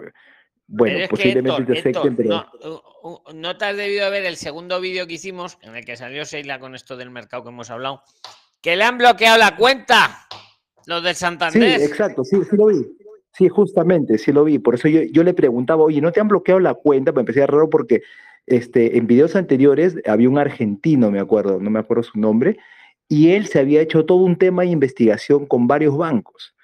Y entonces, este, yo me acuerdo que a él pues sí le bloquearon una cuenta, otra tuvo que abrir y, y ahora tiene, eh, lo último que supe que tenía que esperar era hasta que le salga la estancia para hacer el cambio, ¿no? El cambio del tema de la cuenta. Entonces yo decía, ¿qué tal si abro una cuenta ya y me bloquean la cuenta y ya no puedo hacer el depósito del IPREN desde acá hasta allá y poder sacar ese documento para que me, para meter mi estancia, pues, ¿no? Así Entonces, es, así este, es, claro. Es ya que es se, se- me complica la cosa porque, ¿no? Entonces, este, y, y lo otro es que, lo que, eh, o sea, básicamente la consulta era, este, bueno, si no me voy ahora eh, y me voy después, eh, usted una vez le escuché que dijo de que los particulares están matriculando todo el año. O sea, como que si yo puedo hacer la estancia, no sé, en enero, Sí, en es así, febrero, así es la mayoría, vamos, la mayoría de los particulares, de los, las academias particulares, como son particulares, pues, pues admiten alumnos. En cualquier época del año, no tengo que esperar hasta septiembre. Hombre, depende de lo que vayas a estudiar, pero, pero la mayoría de las academias sí que están admitiendo alumnos a lo largo de todo el año. Claro, porque yo, yo estoy tratando de comunicarme con varios eh, particulares y la verdad es que no me dan razón. O sea, hay muchos incluso que se han contactado conmigo, yo estoy acá en Perú todavía, y me dicen, este, incluso uno por ahí que me dijo que era virtual. dije, no, tiene que ser presencial. No, eso para, para, los, eh, para la administración es, indi- es Pero indistinto, son ¿no? que, que claro, somos- pero eso es lo que yo no hago. Y fíjate que, imaginaros, o sea, eso es como si yo os dijera, sí, sí, valen los de Printline. Exacto. Yo os pongo en la carta que es presencial, aunque luego sea online, que es lo que te Tengo, academia tengo un X, ¿no? dato sobre eso, tengo un dato. Venga, Ah, dalo, Luisa, si es de esto, venga. Eh, Héctor, mira, yo, tam- yo también estoy buscando eso de, de formación. Eh, eh, puedes entrar a la página Portal Todo FP. Portal Todo FP. Es una página donde te van a dar información sobre los títulos de formación profesional que hay ahora en septiembre. Lo puedes separar tu, tu, tu vacante, qué sé yo, hasta el 31 de agosto, es lo que yo sé, hasta este mes. Entonces, infórmate, infórmate todo en esa página, portal todo FP mayúscula. Estoy también Y en ese aparte, paso yo. Ese, ese es muy, muy buen aporte, lo que está diciendo Luisa. Lo que pasa que ese es para los públicos, ¿vale? Para los que son muy baratos o casi gratis, Héctor. Y, Claro, eso esos son cuenta. para los públicos porque para, para los que son eh, de paga en particular, yo me matriculé en abril y sigo estudiando en ese en particular, pero eh, con esta reforma nos están obligando a estudiar en, en, en una academia, ¿no? en un instituto, de, de- entonces para formación. Y yo me estoy averiguando todo eso. Pues Y es Pero muy ese que tú te matriculaste estaba, estaba, este, era oficial, me refiero, o sea, ¿te, te sirvió para hacer estancia de estudios? bueno, yo todavía aún sigo, este, bueno, yo estoy mm, cinco meses acá, entonces yo apenas Mira, Héctor, llegué, me- si- un inciso, Luisa. Héctor, si quieres, si tú nos dices luego, escribe, nos escribes aquí en el en Telegram, nos dices, soy Héctor, eh, nos dices lo que está, lo que quieres, lo que qué quieres estudiar y en qué, en qué, en qué sitio, en qué provincia de España. Te hacemos una búsqueda y te plantamos ahí todas las oficiales que hay. En un momento, te ponemos el PDF y luego ya tú contactas con ellas. Sí, yo, públicas yo, y yo he buscado, he buscado, o sea, he ido Pero al tienes que y- Tú y has, usado el buscador de centros oficial. O sea, Sí. está el que te dice Luisa, que está muy bien para las FPs. Sí, Pero voy a entrar ahí porque en el, en el oficial he entrado yo, uno por uno me tomó la chamba de, o sea, el trabajo de, de llamar, de escribirles y todo eso, pero sin embargo todos son online. Por ejemplo, yo, yo quería estudiar una FP de lo que es informática, ¿no? Desarrollo todas estas cosas, pero este, todas me decían, es más, no había este presencial, a pesar de, incluso usted una vez me mandó uno, entré, llamé, pregunté y al final era, era online. Es O que en sea, el siglo yo- XXI lo lógico es que, es que todo sea online, excepto las prácticas, que como lo hace Prisline. Pero ¿qué pasa? Que como la legislación va un paso por detrás y eso todavía no lo han cambiado, pues te exigen que sea presencial. Eso, ¿Y qué está pasando? Que cada vez hay menos academias presenciales, lógico, y con la pandemia esta que hubo, pues más, pues las pocas que quedaban mm, las barrieron, pero la ley no la han cambiado. A día de hoy te pide, oye, presencial. Y está pasando, yo no voy a decir nombres y tampoco, pero lo dejo en la mesa. Hay academias que son online y te dicen, no, yo te pongo en la carta que es presencial. Cosa que yo jamás, yo jamás lo haré, ni lo haría. Claro, yo, yo por eso, Eso yo es no- engañar, no engañar a la administración directamente. No, y te puedes ganar un problema a futuro después. Total, entonces, total. no, te puedes ganar un problema futuro. Quizás no, pero quizás Claro, sí. pa, yo, jamás lo he hecho ni lo haré. Pero sé que hay muchas academias que lo están haciendo, lo que has relatado hace un rato, Héctor. ¿Quién ha dicho buenas Exacto, noches? Venga. Buenas tardes. Doctor. Venga, la que ha dicho buenas tardes. ¿Quién, quién es? Preséntate. Luego seguimos más. Venga, que hay tiempo. Eh, buenas tardes, Eh, mi nombre es Yajara Castro, le hablo desde Colombia. Yo estoy prácticamente en la misma situación del compañero. Eh, yo te- eh, tengo apostillado mi documentación, eh, pretendo viajar a España en, entre noviembre y enero, porque actualmente pues me encuentro trabajando en una parte administrativa, soy administradora de empresas de profesión pero tengo el inconveniente con los cursos. No he podido, no pude eh, inscribirme en un curso eh, de formación profesional. Y en segundo lugar, eh, los costos para los privados pues exceden mi presupuesto.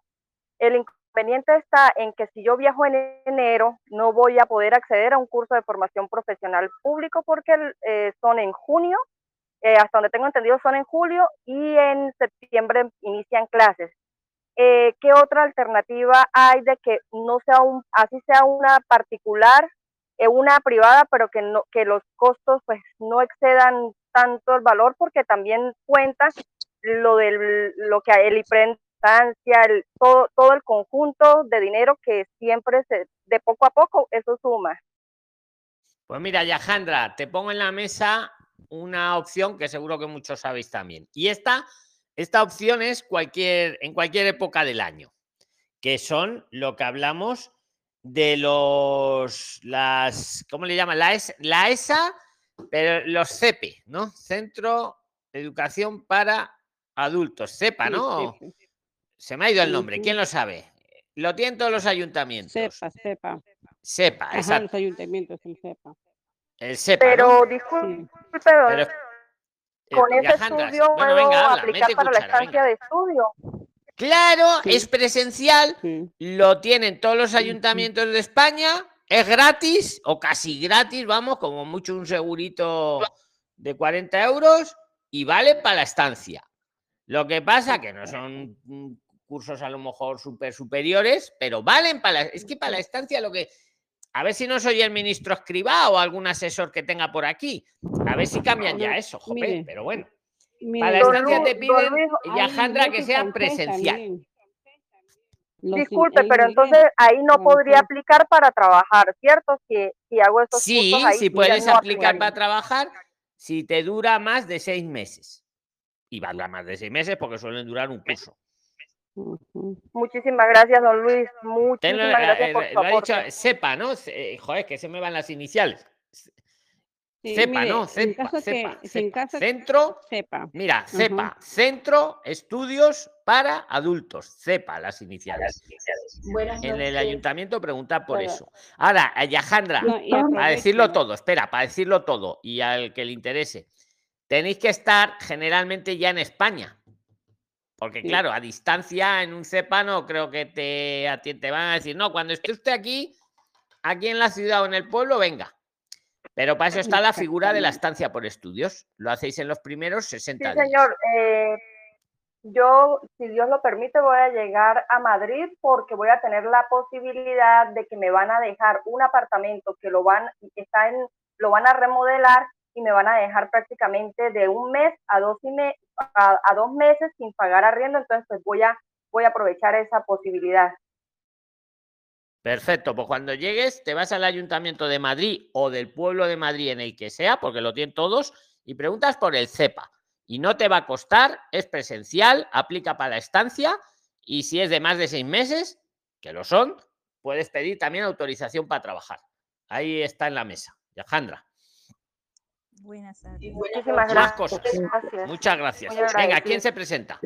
Doctor, nuevamente soy yo. La que ha dicho doctor, pero no soy doctor, pero adelante.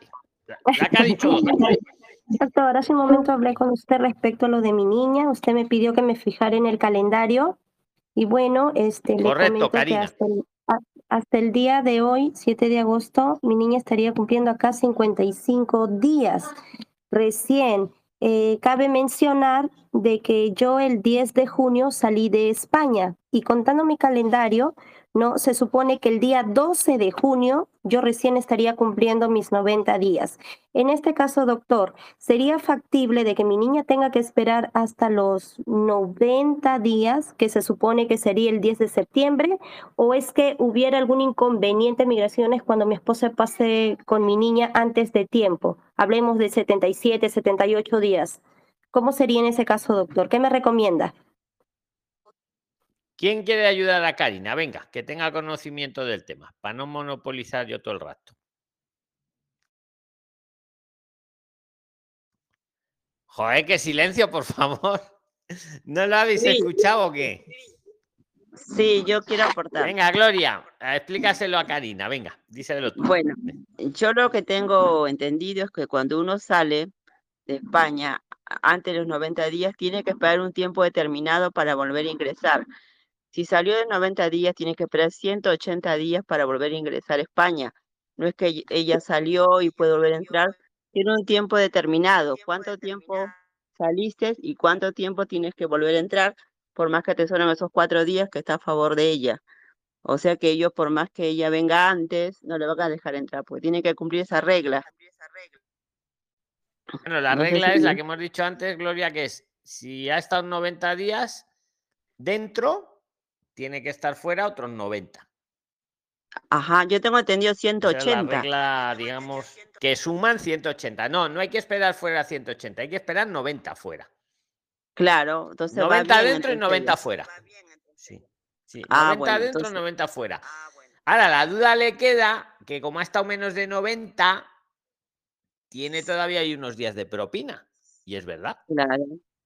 Pero ahora, por Karina. cuatro días va a ingresar y, y, bueno, no sé, eso lo van a ver en Claro, migraciones. por cuatro. Es que decir, no, vengo a España para cuatro días, que me quedaban aquí. Karina, Ajá. Que escucho, cumple el doctor. tiempo O sea, determinado.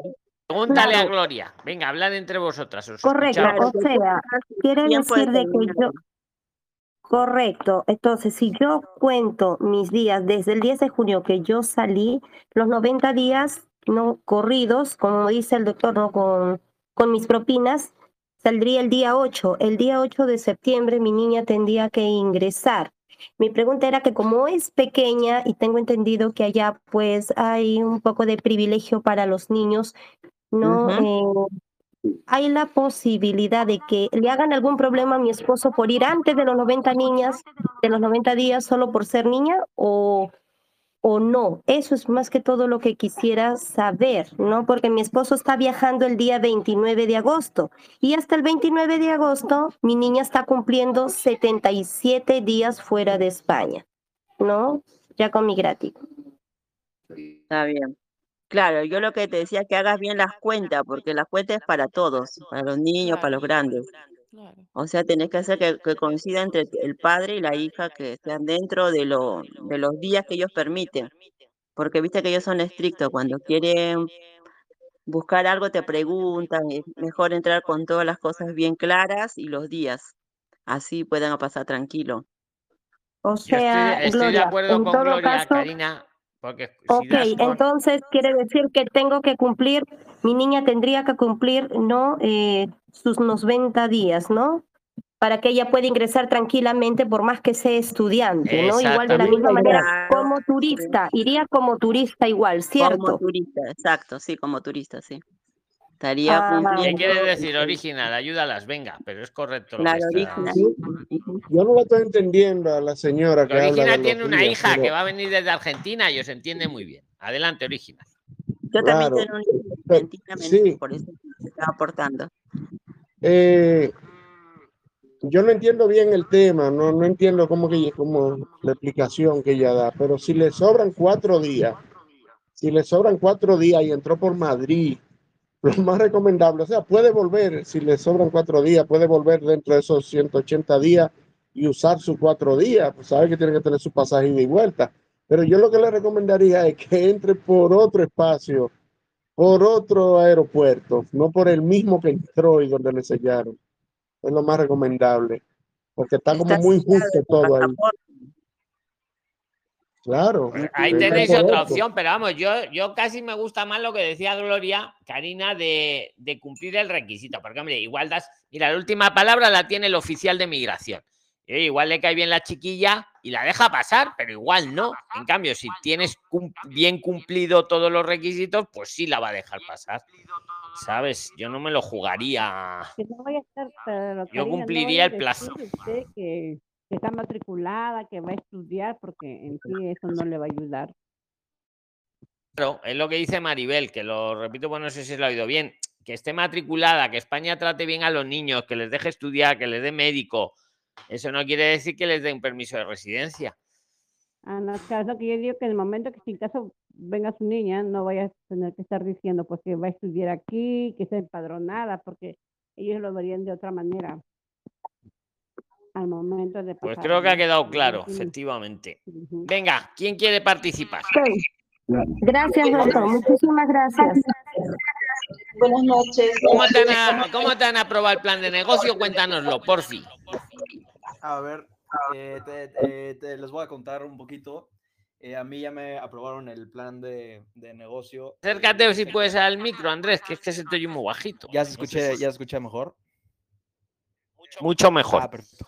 Sí, estaba diciendo que a mí ya me aprobaron el plan de negocio porque eh, este, eh, ya me dieron el informe de viabilidad aprobado. Lo estuve viendo con, el, con la UPTA, eh, que es una de las entidades que, que están relacionadas con el gobierno para, para darte, para darte tu, tu informe de viabilidad que sirve para aplicar eh, para autorización y trabajo eh, para, y residencia para emprendedores. Y, eh, y ahorita ya nada más lo tengo que presentar a oficina de extranjería, pero sí, e- es correcto, ya me, ya me dieron el informe de viabilidad y, y este... ¿Y lo has hecho tú, Andrés? Un- ¿Nos Sí. podrías dar un paso a paso así rapidito Ah, ah, para que ellos aprendan lo Ok, que a- vienes? a- a- ahí te va. Este, sí, sí lo hice yo solo, nada más que eh, la, lo que lo que te aporta la UPTA es que te van asesorando como en preguntas. Por ejemplo, yo se- le mandé el plan de trabajo de negocio a,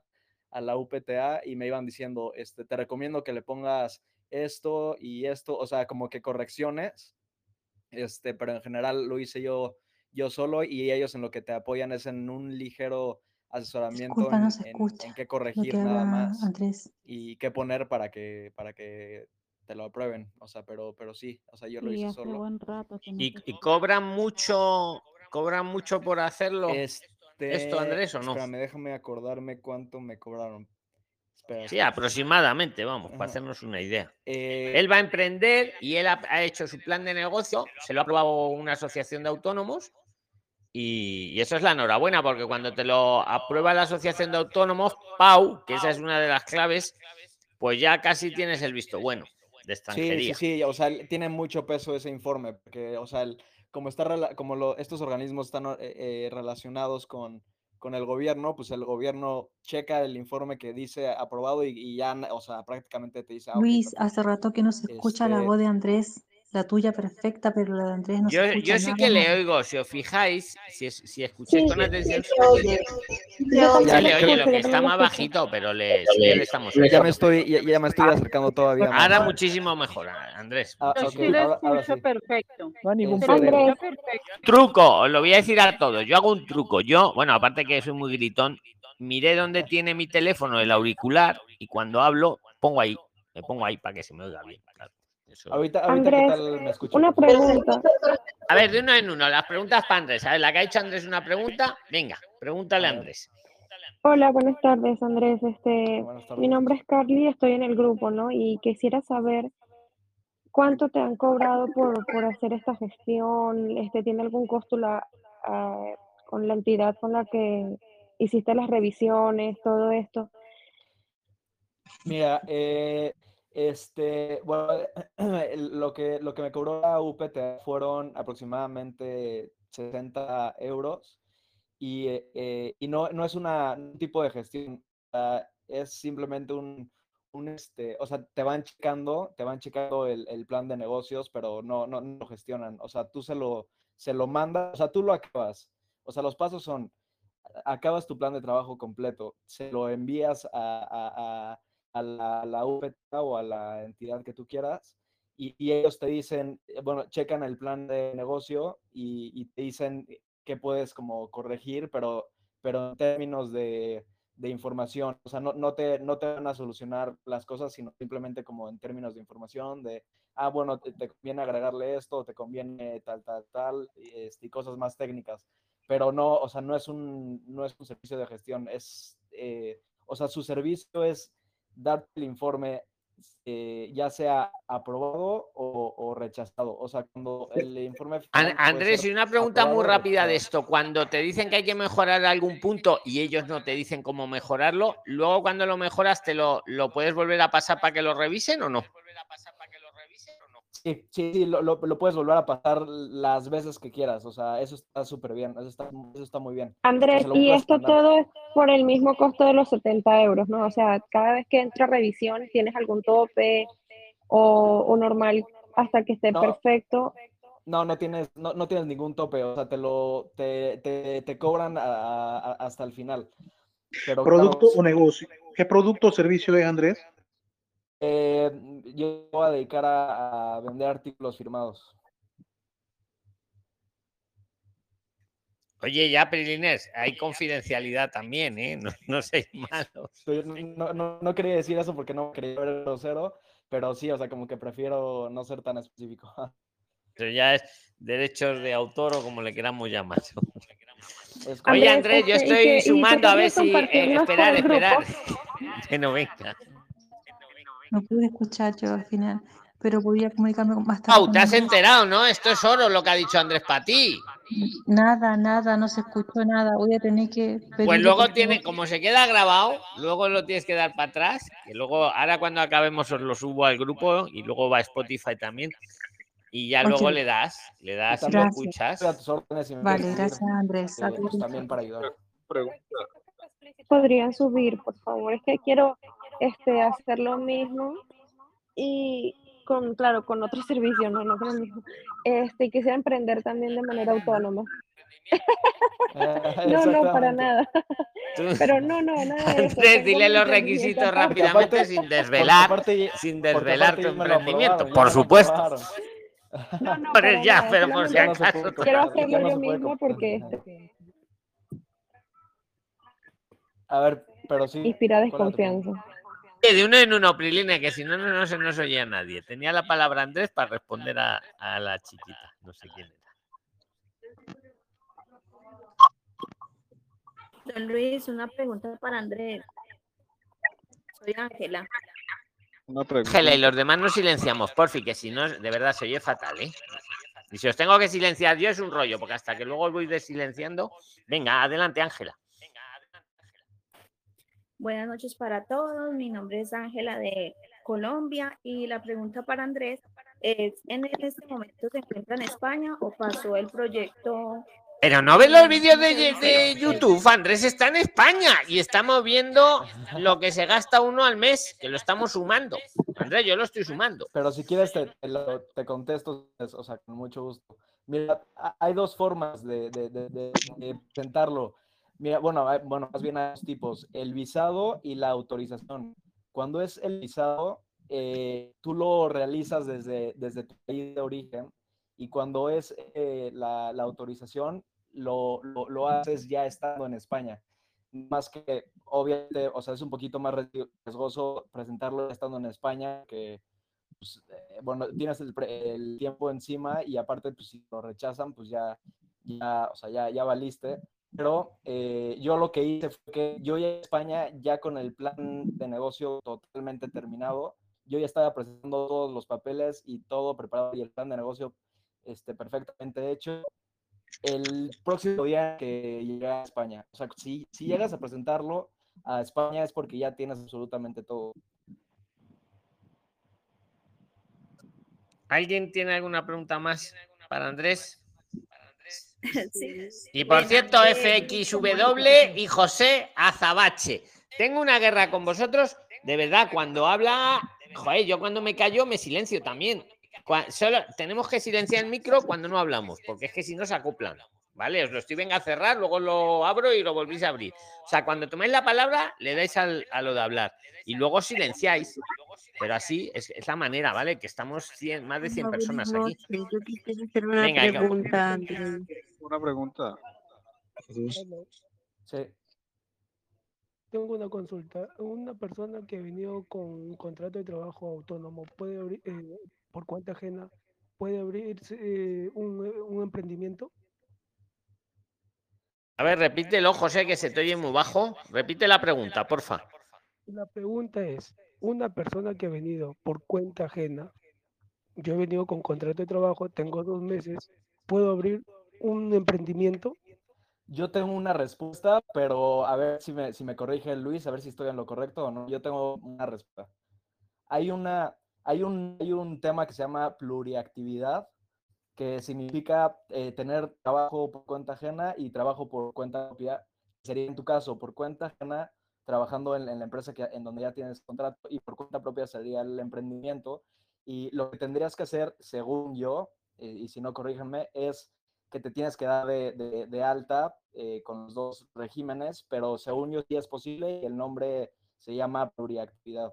A ver si, si me corrige Luis o si estoy en lo correcto. Yo, eh, a ver, yo doy mi opinión, que tampoco yo soy aquí ningún gurú, no hay gurús todos entre todos, pero yo pienso que sí, Andrés, eh, vamos, el nombre es ese, pluriactividad. La, eh, la cuestión es, de hecho, además, el espíritu, eso siempre había esa duda, ¿vale? O sea, siempre quedaba esa duda, si podía o no podía. José, tu pregunta es muy interesante. Pero con la nueva reforma que va a entrar ahora en vigor, ya dejan claro que sí. Entonces, yo creo que la duda queda disipada. Yo en realidad yo también soy técnico de mantenimiento de aeronaves, pero me he venido como mecánico de buses, camiones. Entonces, bueno, yo tengo muchas cosas también hasta para homologar mis estudios. Ya, entonces estoy en esas también que quiero poner mi negocio, estudiar a la vez y trabajar. Pues mira, con la nueva reforma yo te digo que sí. Y hasta ahora estaba siempre la duda. Estaba la Yo duda te digo porque que sí, y te digo porque yo estoy, yo estoy investigando también porque aparte de, de- de mi emprendimiento, también quiero trabajar eh, en otra empresa para tener, bueno, o sea, para tener pues otro, otro ingreso aparte y estar, pues, o sea, estar bien este, y esta- estar muy económicamente. Pero sí, yo estoy metido en ese tema también, justo porque quiero tener los dos trabajos. Yo Pues quiero venga, aportar. A ver, aporta.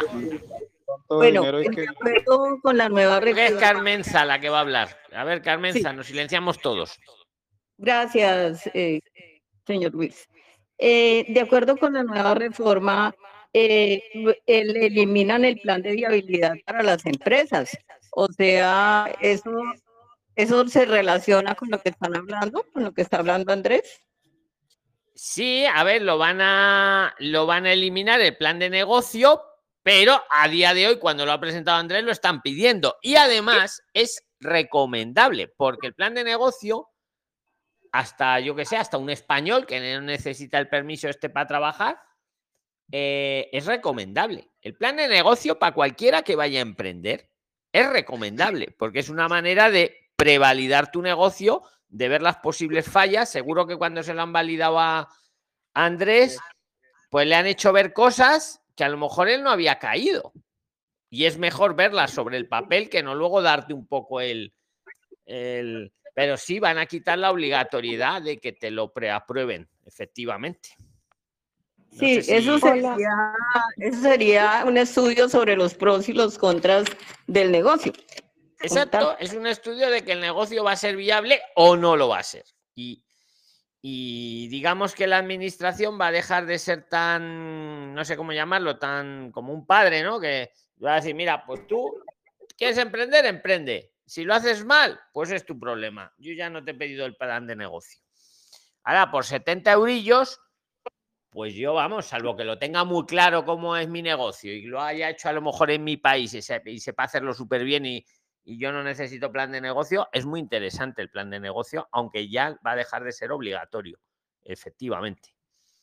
Andrés, otra pregunta. Este, ¿tú podrías compartirnos los requisitos que actualmente presentaste, lo, que- lo que te pidieron para presentar todo?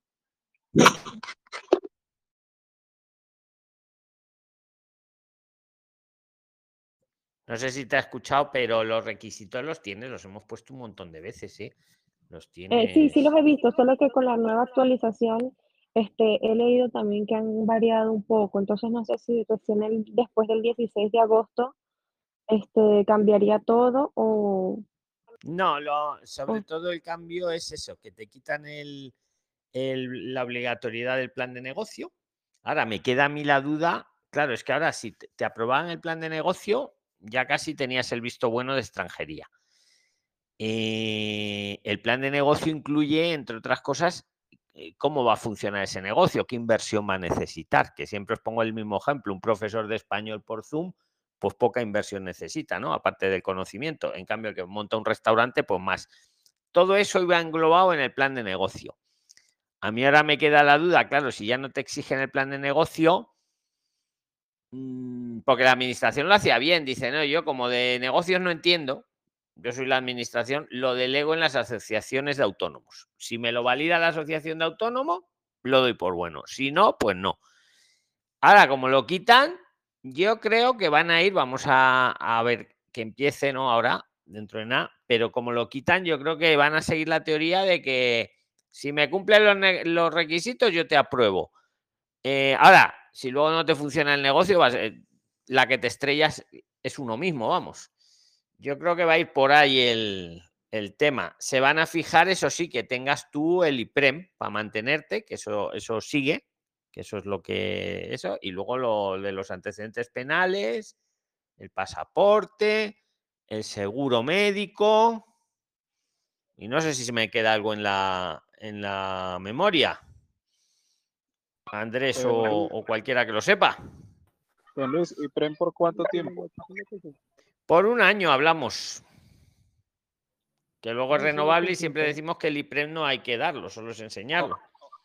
O sea, fue- fuera de, de lo que uno vaya a invertir en la idea de negocio. Claro, fuera de lo que uno vaya a invertir. Entonces, a día de hoy, a partir del 16, cu- cuando entra esto en vigor, cambia, pero al día de hoy, aparte, eh, te pedían el IPREM y aparte lo que uno vaya a invertir, que puede ser mucho o poco. Eso iba en el plan de negocio. Pero en como quitan el plan de negocio, pues se van a fiar, yo creo, porque dicen, no, yo voy a invertir aquí 10 euros para mi... cla-". Y Si en no hay plan de negocio, de de, ahí lo dejo en la mesa, ¿eh? que, que o- Y el tema de la- también se puede acreditar con eso. Eso puede servir también. ¿El qué? Pero repítelo, porfa, que no te hemos En escuchado. caso tenga facturas de, de equipos que, que compre para ejercer el negocio, Eso lo he visto yo también, que a, a veces te piden facturas, no sé si es lo que tú dices, pero te piden facturas, bueno, no facturas, te piden posibles clientes que vayas a tener. Te piden por, eh, un- como una posible cartera de clientes que vayas a tener en el emprendimiento. Eso sí he visto que alguna vez lo han pedido.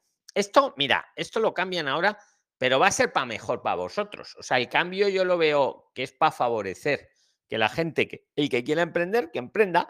Y, y como que la administración se lava las manos, te da la autorización y te desea mucha suerte. Ya no es tan paternalista que te pide, a ver, enséñame cómo lo vas a hacer. Enséñame tu plan de negocio y que esté validado. No, ahora te va a dejar libertad, porque ya se supone que todos somos mayorcitos y que el dinero que está en juego es el del que emprende. ¿no? Más cosas, venga, Prilines. Consulta. A ver, nos vamos a silenciar todos, que si no es un caos. Todos silenciados, venga, todos. José Luis, JS, todos. A ver, José Azabache, silénciate, porfa, que si no te silencio. A ver, todos silenciados. Venga, el primero que diga su nombre tiene la palabra. Karim, yo creo que ha ganado Karim, no sé si empatado con José Luis Vargas. Luego lo Hola. miráis en el replay. Venga, Karim y luego va José Luis. Venga. Eh, muy buenas noches, al fin mi oportunidad. Eh, mira, eh, algo puntual. eh, quería ver, usted mencionó hace unos minutos en la conversación, se mencionó que lo que es la ESA sirve como para tramitar por ahí una, una estadía, no sé el término adecuado ahorita. Soy nueva eh, en esto. Estancia de estudios. Estancia de estudios. estadía de estudios. Eh, tengo una hermana ya en España que ahorita está eh, de interna. Eh, y mis sobrinos eh, necesitan inscribirse, son menores de edad, en la escuela, ¿no? Entonces yo quería saber si eh, es factible que ellos se queden ahí o que haya una estancia, porque mi hermana cuenta ahorita con la hoja blanca. Entonces, este, la hoja blanca tramitada de asilo por diversos problemas que ahorita no voy a mencionar. Pero ella está preocupadísima porque no sabe la situación eh, de, sus, de sus que van a tener sus hijos en la escuela, ¿no? Pero sus hijos ahora dónde están? Ellos ahorita se encuentran eh, en, en Perú, pero ella definitivamente por estos inconvenientes que ha tenido no pueden quedarse los niños acá mucho tiempo. Ella se los piensa llevar. Ella ahorita está de interna. Y como son mis sobrinos, a mí me preocupa pues eh, el- el- la parte de, de estudios y que en el caso de que ella le nieguen el asilo, porque me he enterado eh, por todos sus videos que he visto, que la mayoría de porcentajes se los deniegan. Entonces, eh, de ellos estar allá, porque planea llevárselos ahora a fin de año, eh, de estar allá, ¿cuál sería? Eh, ellos tendrían que interrumpir sus estudios, de estar allá ya estudiando, o, a través de los pequeños se podría tramitar quizás una estancia ahí y a su vez quedarse con su madre allá. ¿Cómo sería esa situación? Bueno, a ver, vamos. Yo te digo, a España los. Bueno, yo creo que España trata bien, pero vamos, a los niños especialmente bien. Entonces, los niños, aunque se vengan y se queden irregulares, lo que hemos dicho antes, no les va a faltar escolarización, no les va a faltar escuela, no les va a faltar médico, no les va a faltar empadronamiento, ¿vale? Mm, No les va a faltar nada, aunque los niños estén irregulares, insisto. La falta sería no escolarizarlos. Para los papás que no los lleven a la escuela. Es obligatorio llevarlos a la escuela. Entonces, dile que no se preocupe, que aunque a ella la denegaran el asilo y se quedara irregular, eh, y los niños estuvieran irregulares, no les va a faltar nada. Tal cual. Porque el niño, a ver, la- yo creo que la gran diferencia de estar regular e irregular es el poder trabajar en A. Los niños no van a trabajar. Entonces, o sea, insisto, no les falta nada. Luego, si a través de los hijos ella se puede regularizar, mm, a ver, eso ya es distinto. ¿De qué país? ¿De qué país sois, Karim? ¿De qué país? Eh, de Perú. Claro, dep- hombre, eso sería si hubieran nacido en España, los niños, pero no, son peruanos, ¿no? Así es, ellos son, son peruanos. Me refiero yo a ahí lo que que veo que le quedaría, pues, Sí. en, en el- en- en España, ver la manera, o porque sé que califica el, el, ESA, el ESA, me parece que escuché hace un rato que califica como para tener una estancia legal en, en el país, califica ellos siendo menores de edad, no sé en realidad qué... qué- Eh, a ver, eh, la ESA es la ESA es educación secundaria para adultos. Adul ESA, educación secundaria adultos. En todo caso sería para los niños sería la ESO, educación secundaria obligatoria. Es obligatoria que todos los menores de edad estudien la educación secundaria. Eso. Hay un equivalente para los adultos, sería la ESO. Hombre, si ella los quiere tener regulares, pues sí, puede pedir una estancia por estudios para ellos o, o meterlos en la solicitud de protección internacional, si es que amerita, ¿no? Que es el caso. Pero, pero como bien has dicho, la mayoría de las solicitudes las, las acaban denegando. Pero bueno, eso no es ningún drama, porque si pasan los tres años puede pedir un arraigo social, un arraigo laboral, si ahora está trabajando como interna, por ejemplo. O sea que hay muchas vías, que no se agobie, Karim. Dile a tu hermana que no se agobie directamente. Claro, el tema es básicamente el, el- el- el que los pequeños ella los quiere llevar inmediatamente por todos esos inconvenientes que ella ha tenido acá en el país. Eh, está ahorrando precisamente para poder llevárselos y el tema era que ella tiene el temor este, de si los lleva y a Dios gracias este, se queden los pequeños allá porque también pasar a extranjería entiendo que es un complicado. Eh, si los niños eh, llegan a estar allá, ella le preocupa, ¿no? Que los inscriban a la escuela y que le denieguen la carta, que la, que la saquen, la deporten del país o, o le den... No, a este- ver, joder, llevo mil vídeos hechos que aquí solo deportan a los delincuentes. Que aquí el que está irregular eh, está irregular administrativamente, que no es, eso no es un delito. Estar sin papeles en España no es un delito, no es estar ilegal. Mira, cuando oigáis a algún abogado o alguien que os diga está ilegal en España, empezar a desconfiar. Porque ese no sabe muy bien de lo que habla. En Estados Unidos no sé cómo será, pero aquí una persona que no tiene los papeles se dice que está irregular administrativamente y por eso no van a deportarle. Otra cosa es que se convierta en un delincuente y empiece a robar y eso sería distinto. Pero una Claro, persona... ese, gracias a Dios ese no es el caso. Ella es una persona que quiere un nuevo comienzo, que respeta mucho las normas del país, eh, que es más, ahora ha hecho lo posible, eh, cosas que yo no sé cómo, gracias a Dios, consiguió un trabajo para estar de interna. Y, y como les digo, aunque la paga no es mucha, ella tiene, requiere la necesidad de llevarse a mis sobrinos lo más antes posible. Y el temor era ese, pero ya muchísimas gracias. No sé si algunos prislines también. Si alguien le quiere aportar a Karim, que, que meta cuchara, venga. Silencio absoluto. Pues será que están de acuerdo, Karim. No te preocupes, que los traiga cuando quiera. Que los niños, aunque estén irregulares, no pasa nada. Incluso ella, si se queda irregular, tampoco pasa nada si, se, si no comete delitos. No os digo que os quedéis irregulares, disclaimer legal, que luego me tiran a mí de las orejas. Pero también os digo que estar irregular no es ningún delito en España. ¿Vale? Y menos unos niños. Venga, el primero que diga su nombre tiene la palabra. Cielo. Jonathan. Jonathan. Cielo. Además nos silenciamos, yo incluido. Todos silenciados excepto Cielo Peña. Buenas noches para todos los prilines. Eh, señor Luis, yo quiero hacerle una pregunta respecto a un, usted col- colgó las inquietudes recurrentes, ¿sí? Y ahí está lo de ciudadanos comunitarios que dice y familiares de comunitarios con tarjeta de residencia o con pasaporte español solo deben comprar boleto de entrada a la Unión Europea. Y también dice acá que un residente español podrá reagrupar después de un año de residencia con la renovación en vigor familiares directos que estén en el país de origen. Yo estoy en Colombia. Y acá abajito dice, un ciudadano español podrá reagrupar familiares directos permitidos que se encuentren en el territorio español. A ver, ¿por qué la pregunta? Yo tengo dos hijos que viven en España. Uno está en Madrid, en Madrid y la niña está en Málaga. Ellos tienen, ellos son comunitarios porque el papá los reagrupó. La niña lleva dos años y el niño lleva tres, de 29 y 27 años. Entonces, no sé si fue con la nueva ley que cambió, entonces yo estoy esperando eso.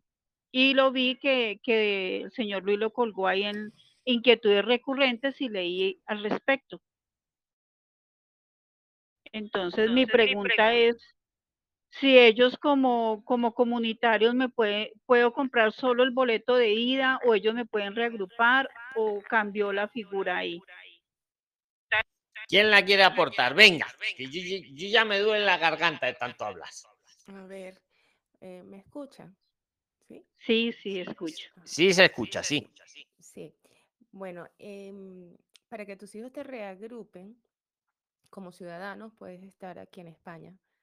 Y en el caso de los ascendentes, debe probar mm, que tiene eh, dependencia absoluta, que te mantienen. Es un poquito menos, es más, un poquito más complicado que los hijos Área, y las parejas de hecho. Eh, si estás en el país de origen, para que no, no tengas que comprar el boleto de venida, ya deberías tener la figura de familiar comunitario, pero no la tienes. Entonces vas a entrar en una condición en la que los términos, como no tienes la tarjeta de residente, pues vas a viajar es con un pasaporte extracomunitario y, en- y bajo esas condiciones tienes que comprar boleto de ida y vuelta. Hay algunas excepciones que yo he visto por allí, em, sobre todo en pandemia, que eh, los consulados extendieron una carta acreditando el derecho del familiar comunitario y exceptuando el boleto de ida y vuelta. Pero no es la regla, no es lo que está escrito.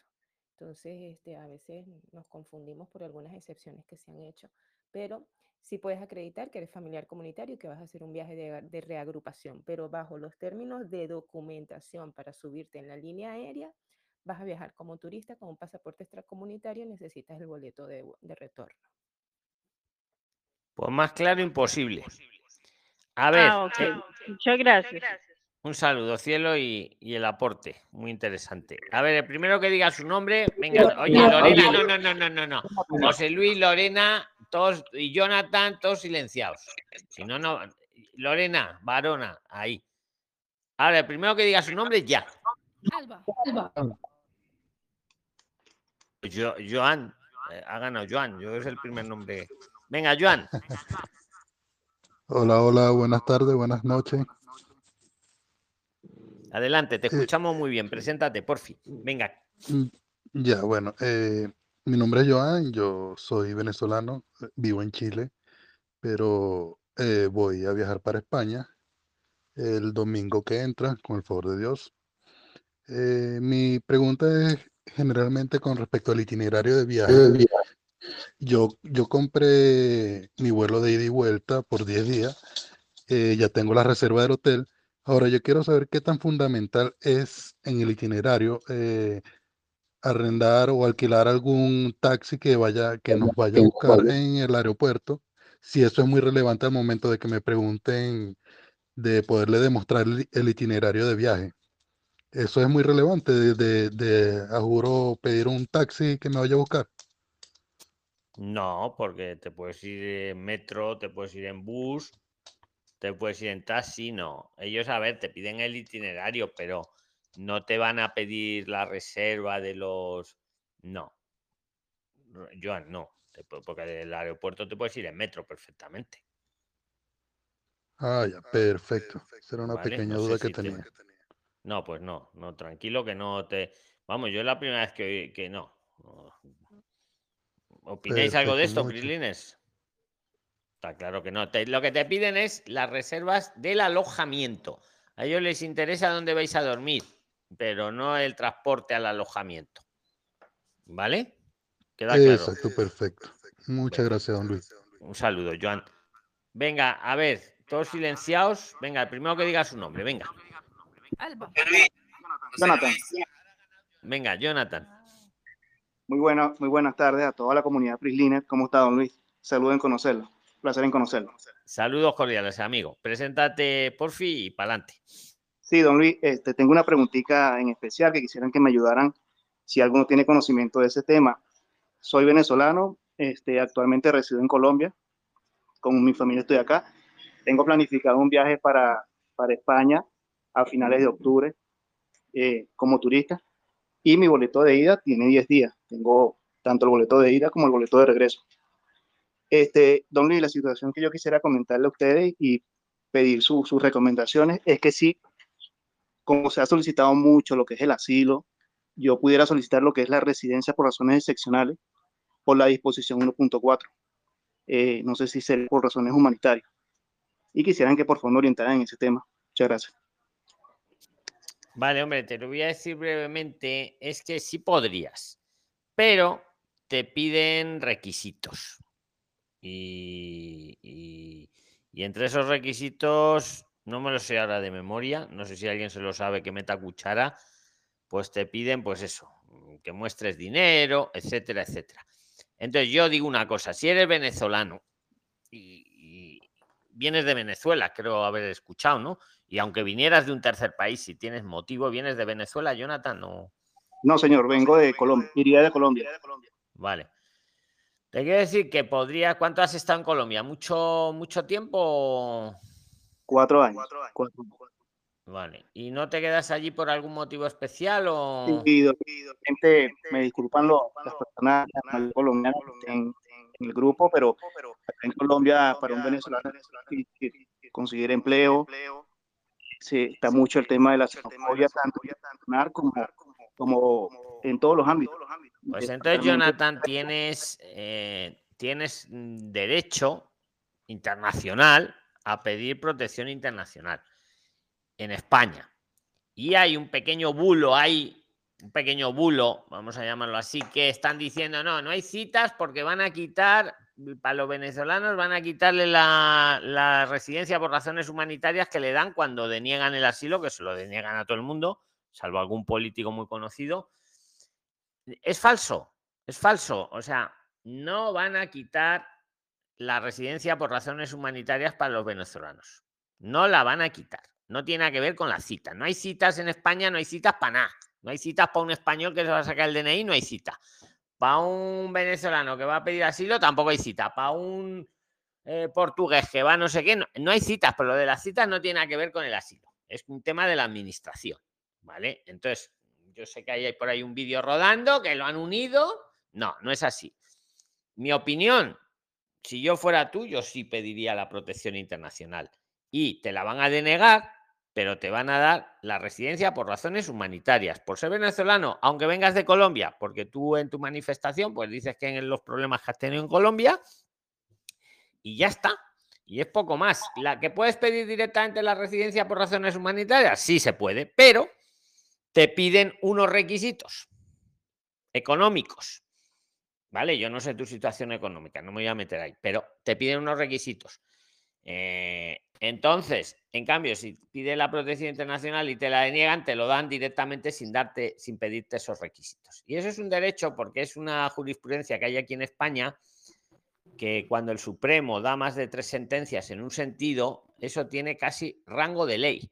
Por eso os digo que no lo van a quitar, porque la administración no lo puede quitar así. Habría que cambiar la legislación y no va a ser, ¿vale? A corto o medio plazo. O sea, que no os dejéis asustar por eso, de verdad. Pero vamos, la respuesta es que sí podrías, pero te van a pedir una serie de, de requisitos económicos. No me sé ahora exactamente cuánto, pero seguramente sea el IPREM, ¿vale? Entonces, calcúlalo. Son, creo que hay que mostrar unos 7.000 euros. En cambio, si te lo dan denegándote el asilo, pues no. Y ahí lo dejo en la mesa, ¿vale? Y no Vale, es nada malo que pidáis la protección, los que lo ameritáis, y los venezolanos, pues mira, que os digo, aprovechad porque es una ventaja que tenéis. Pero que no os metan miedo que nos lo van a quitar. En ese ¿Quieres decir caso, algo yo más, Jonathan? Nos vamos a ir ya, pero di, di, di la última Qué palabra. pena. Venga. Don Luis, yo llevo algunas pruebas también de acá de Colombia, como denuncias y todo ese tipo de cosas. Y una otra última preguntita, qué pena. En esa solicitud de asilo o de protección internacional, ¿puedo incluir a mi grupo familiar? Ellos no estando allá.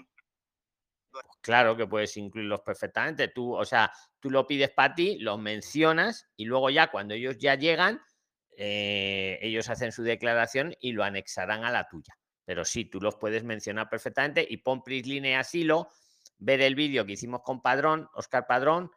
Yo le veo buen, sabe de esto bastante y él os decía que cuando hagáis una del país que seáis, eh, da lo mismo, poner la fecha, la noticia de internet, del periódico, lo que sea, y cómo os afectó a vosotros. Eh, Eso lo ponéis en el relato. Esta fecha pasó esto, mire, salió en, la- en los periódicos esta manifestación y a mí me pasó, me pilló aquí o allá, ¿vale? Acordaros de esos tres, esos tres tips. Prilines, muchísimas gracias a todos los que lo escucháis luego, lo que habéis participado ahora, los que habéis intentado participar, de verdad, muchas gracias a todos. Yo creo que aquí aprendemos un montón entre todos, es inteligencia colectiva. Y, nada, me despido de vosotros. Si lo escucháis en algún podcast, en Spotify, por favor, os pido cinco estrellas que ayuda a que el algoritmo, que lo, lo ven miles de personas, eh, pues cada vez seamos más. Meteros al, al grupo de Telegram, seguirnos de forma gratuita, lo hacemos todos. Ya ves que yo aquí no he vendido mis cursos ni nada, porque la verdad es lo que importa. Muchísimas gracias a todos, ¿vale? Ahora seguimos chateando Gracias. y el próximo domingo hacemos otro conversatorio. Muchas gracias. Gracias. Luis. Hasta luego. Gracias, gracias. Gracias, Luis. Hasta luego. Buenas noches a todos los presentes. Hasta la próxima. Gracias, Luis. Comunica que con el interno